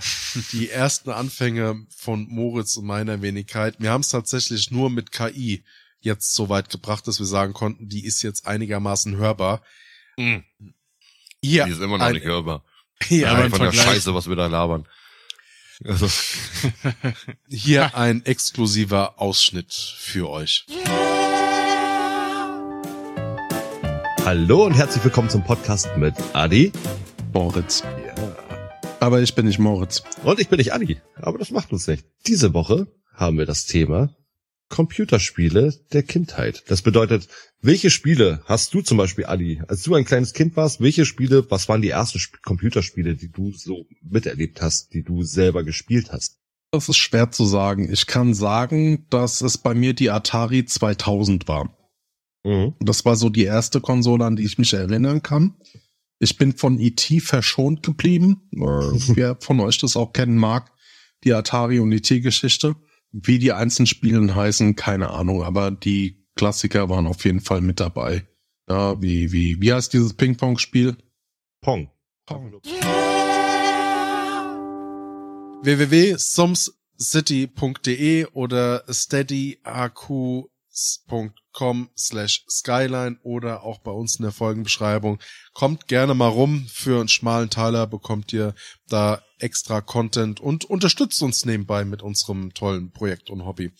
Und ähm, ähm, ansonsten, ich, also in, wilde Folge, finde ich persönlich. Die Folge war super voll mit wildem Wissen. Also auch ich gefühlt, ich habe immer noch nicht alles. War echt gut strukturiert. Fand ich schön, ja. Also ich Ja. fand generell, das eine- ja, haben wir gut gemacht. Äh, Ich muss einen, einen, eine Sache muss ich noch droppen. Also Kaltverschweißen kennt ihr in der Luft- und Raumfahrt. Also es gibt Ja. ähm, die, es wird so die Triebwerke bei den, bei, gerade bei den Privatjets, bei Learjet oder so, ähm, die werden kalt verschweißt. Das bedeutet, man hat einen Bolzen, der wird mit Flüssigstickstoff runtergekühlt und da und dann wird die Verbindung zwischen Triebwerk und Tragfläche hast du dann nur 10, 15 Minuten Zeit und dann wird dieser Bolzen in diese Verbindung gesteckt und durch das Erwärmen dehnt es sich aus, dass das Ding bombenfest ist. Und der andere, funny Side Fact, na, es ist wohl so, dass jedes Triebwerk mindestens 25% Kapazität hat. Das heißt, wenn du ein Triebwerk auf 100% laufen lässt, sind das effektiv nur 75. Bedeutet, ich weiß noch, bei einem Learjet ist es so, wenn du ein Triebwerk auf realistische 100% laufen lassen würdest, würde das Triebwerk sich wegkatapultieren und wird nach vorne wegschießen und wird damit die Tragfläche abreißen. Geil. Also theoretisch kann so ein Triebwerk von einem Learjet definitiv äh, Mach 1,5, wenn die Leistung komplett ausgeschöpft wird. Wow. Äh, ja, so, schaut mal bei Social Media vorbei. Nein, Check den Merch aus. Check den Merch aus und äh, ja, äh, wir- Ich muss euch ein Geheimnis verraten. Hm? Es kommt äh, in drei Tagen bei mir etwas an, das ihr noch nicht gesehen habt. Ein Prototyp. Oh. Ja. Oh, Nice. ist es das? Ja, es ist das. das? Es ist das. Es ist das. Ich Oh, hab's, ich geil. hab's, ich hab's einfach selber gemacht. Ich habe einfach irgendwas hingerotzt und ich finde, genau so hingerotzt ist es am besten. Das kommt Der jetzt Steffen. an. Der Moritz. Und der Adi sagen. Sagen.